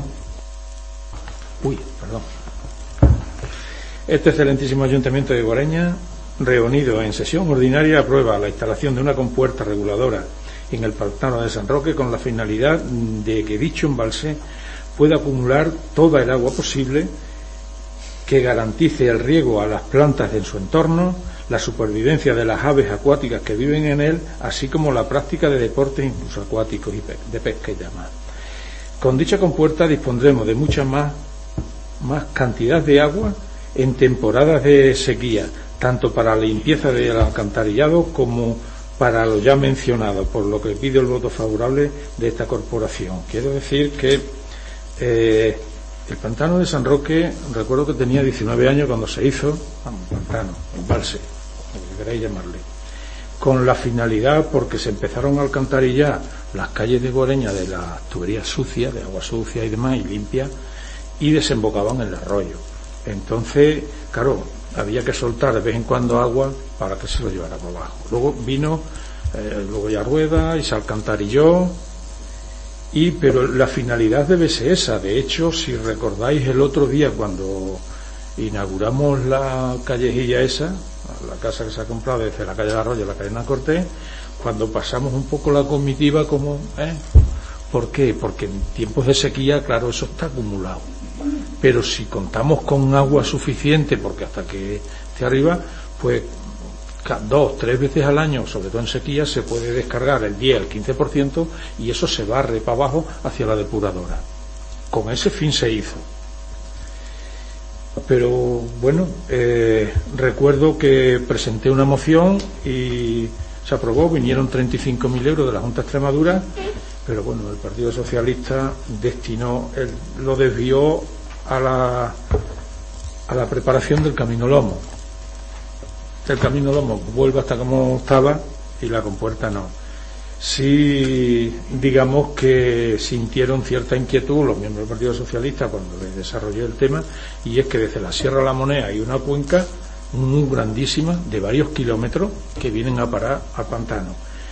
Entonces, visto los acontecimientos que va habiendo meteorológico por ahí, el día que nos venga una, tendremos problemas serios. Y bueno, la ocurrencia de aquel equipo de gobierno fue, eh, digamos, el, el, parapeto que tenía de un metro, metro y algo en la compuerta, en la zona de la compuerta, fue quitarle, para que todo el agua que llegara fuera vaciándose y evitar problemas. Pero yo creo que si tenemos una compuerta en condiciones, somos nosotros los que regulamos como se regula en cualquier pantano. Dispondremos de mucha más agua, para, no solo para lo que pongo aquí, para las plantas del entorno que no se sequen, para las aves acuáticas, para practicar incluso deportes de tal, y si no, para hacer barridos a, la, al boide y para incluso cualquier otro tipo de, eventos, ¿no? Pero si no la hay, no la tendremos, porque toda la que va entrando se va yendo y al final, no sé, tenemos ahí una zona muy bonita que creo que podíamos disfrutar mucho más el pueblo de ella porque no estoy hablando, no soy técnico en materia económica, pero no estoy hablando de mucha cantidad. Yo creo que es muy asumible el poner una compuerta y si se le pide ayuda a la Junta, a la Diputación, pues puede que no la den también. Con lo cual, eh, pido el voto favorable porque creo que es bueno para el pueblo. No para mi partido, sino para el pueblo, que es lo que me interesa. la palabra señor Romero. Este asunto quiero tratarlo con la debida cautela. En principio, toda actuación que mejore la situación de la balsa de regulación, que no pantano, sería positiva.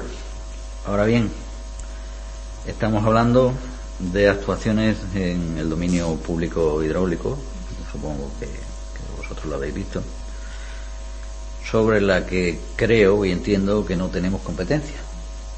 Una actuación que puede ser una buena iniciativa y como tal estoy dispuesto a ayudarla siempre y cuando los órganos competentes y las administraciones del Estado en este caso, que será la Confederación Hidrográfica del Guadiana y no sé si Junta de Extremadura, pues autor, medio ambiente autoricen las debidas actuaciones con los proyectos técnicos que, que, que tengan un planteamiento global de las de las posibles mejoras o actuaciones, una planificación seria de, lo que se vaya a hacer allí. Por supuesto, me parece que toda iniciativa que, que pretenda mejorar y favorecer la vida de, de nuestros vecinos es, es apoyable y como tal lo vamos a hacer con las reservas que he manifestado. Una palabra, desde el Grupo Municipal Socialista estamos de acuerdo con la propuesta que plantea el portavoz de Unidas por Guareña. Eh, máxime la acumulación de agua en esta época que nos va caracterizando de, sequía y lo hemos podido ver en los últimos años, pues eh, apoyamos esta, esta iniciativa. Como puede ser de otra forma, eh, trasladaremos la solicitud a Confederación Hidrográfica de Guadiana como titular de, de la zona y para que haga los informes pertinentes dentro de la viabilidad que establece el proyecto. Votamos a favor. Toma la palabra, señora Gómez Pérez. Sí, por supuesto que la moción no busca el sí y la construcción. Ahí entiendo medio ambiente de la Junta de Extremadura, Confederación, que si en algún momento ponen impedimento razonable y no se puede hacer, no se puede hacer. Lo que sí os agradezco mucho es el apoyo y que por lo menos eh, lo intentemos. Por lo demás, muchísimas gracias. Romero, ¿va a hacer uso de su segundo? No, eso tampoco. Bueno, pues son temas de votación. Se aprueba por unanimidad de todos los presentes la moción presentada por el Grupo Municipal de Unidas por Guarella, colocación de compuertas, reguladora de salida de agua en el Pantano San Roque. Pasamos así al punto número 17, de acción de cuenta de las resoluciones adoptadas por la alcaldía y las concejalías que ostentan delegación de competencia. Toma la palabra señor secretario. Queda por cumplida la obligación legal de dar cuenta de las resoluciones de alcaldía y de concejalías delegadas. Pasamos al punto número 18, ruegos y preguntas. El Grupo Popular toma, toma la palabra señor portavoz Pedro Romero. Voy a hacer una serie de preguntas que me parecen de, de gran importancia en relación con los decretos de la alcaldía que forman parte del expediente para ser contestadas o, en este pleno o en la primera sesión que se celebre. Hay, muchos decretos que llaman la atención, pero en particular algunos, y, y quiero que se contesten algunas de las cuestiones. Dice, en relación con los decretos 335 y 336, relativos al proceso de estabilización y a las demandas interpuestas contra el ayuntamiento por el personal laboral, ¿qué efectos tiene la revocación parcial de los actos administrativos, señor alcalde? Señor alcalde, quiere decirse que tanto la operaria de limpieza, eso fue ayer, como el jardinero, ayer, ya tenían la consideración de, de personal laboral fijo y en el proceso de estabilización no se había considerado tal condición? Hoy eh, hay dos, dos nombramientos de personal laboral fijo en el DOE. No he visto los decretos. ¿En qué situación están el resto de trabajadores que presentaron las correspondientes demandas contra el ayuntamiento en el ejercicio de sus derechos. Se han iniciado, señor alcalde, los procesos, se han resuelto los procesos judiciales iniciados por estos trabajadores.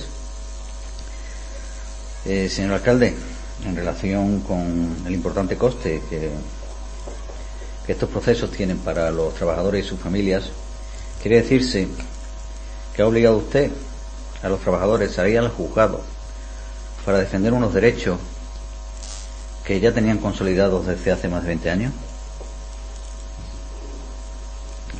Eso en relación con los decretos 335 y 336. Decreto 385.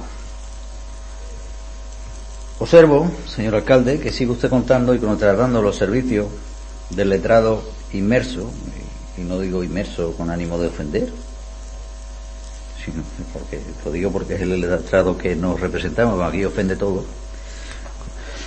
el letrado que nos representaba en, en, en, algunos procesos judiciales, sobre todo contra la Confederación, que nos ha creado un pufo de 60.000 euros, tanto a ANSA como al Ayuntamiento. Las noticias de esta semana, empresa, ah, hablan de, de esta cuestión. Señor alcalde, ¿tiene usted confianza absoluta en los servicios profesionales del letrado en cuestión?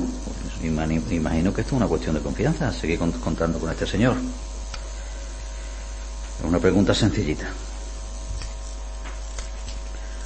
En relación con el decreto 366 de compensación de deudas, y voy a dar nombres porque son decretos y son actos administrativos, eh, de compensación de deudas entre el ayuntamiento y Fernando López Monago, ¿A qué gastos, señor alcalde, obedece la compensación de ingresos del canon de puestos del mercado por importe de 7.365,1.735 con 66 euros? Con 66 euros. Con gastos del tipo factura Fontaser, tuberías y termo por importe de 476,62 y factura de instalaciones eléctricas Monago por importe de 1.259,04 caseta bar. ¿Son estos gastos? Gastos municipales que debe asumir el Ayuntamiento de Bureña y por qué? ve usted que son preguntas que no, no son en ningún caso surgen de, de la lectura de los expedientes que vienen a la aprobación del Pleno.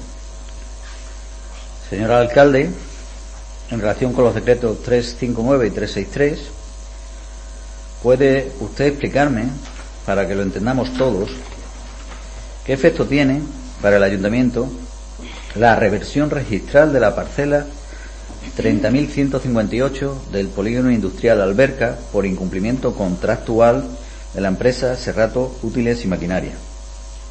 Son dos decretos los que afectan a esta empresa.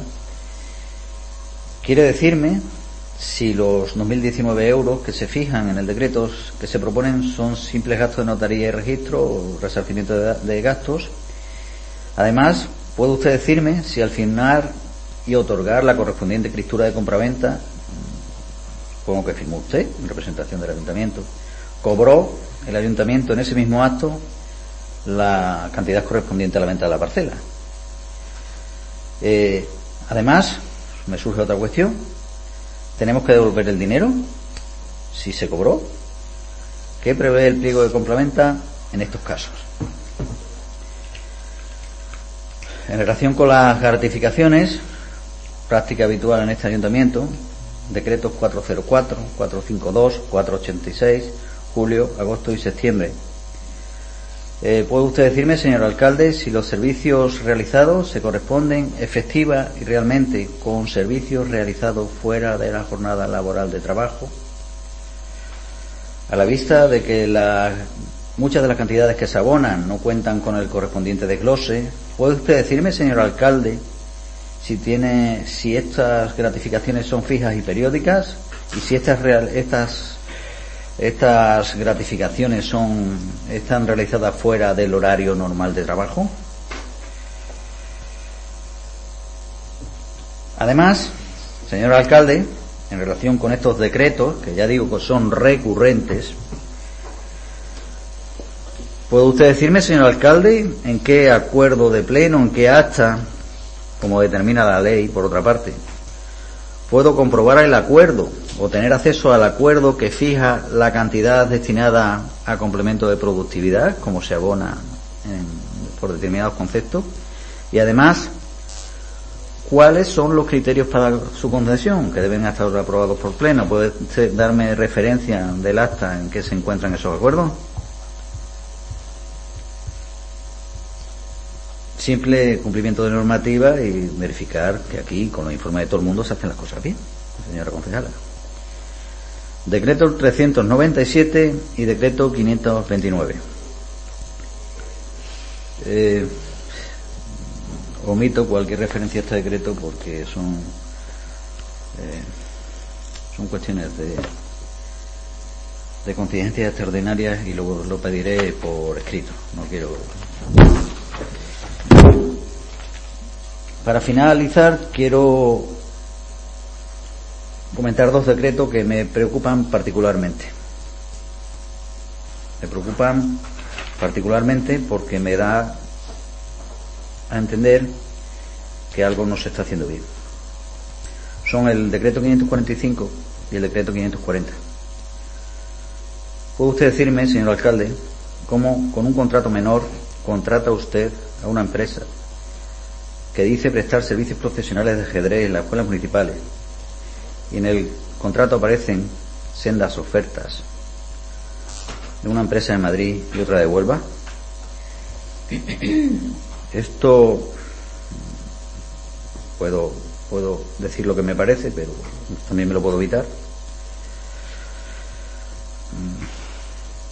¿Cree que usted que esta forma de proceder es legal? No estamos ante una cesión ilegal de trabajadores y un fraude a la normativa en materia de contratación y a, y a la quiebra de los principios de publicidad, igualdad, mérito y capacidad en la contratación de personal, sobre todo teniendo en cuenta que son monitores deportivos y que prestan servicio en nuestras escuelas municipales. Preguntas que, que para ustedes son fáciles de resolver. ¿Puede usted decirme, señor alcalde, en relación con el decreto 540, cómo con un contrato menor contrata usted a una empresa que dice prestar servicios profesionales de formación de patinaje en las escuelas municipales. Y en el contrato aparecen dos ofertas de dos gimnasios de Mérida. ¿No le parece a usted, señor alcalde, que el asunto mm, no pinta bien? Vamos a decirlo suavemente. ¿No puede, no cree usted, señor alcalde, que esto es una cesión ilegal de trabajadores?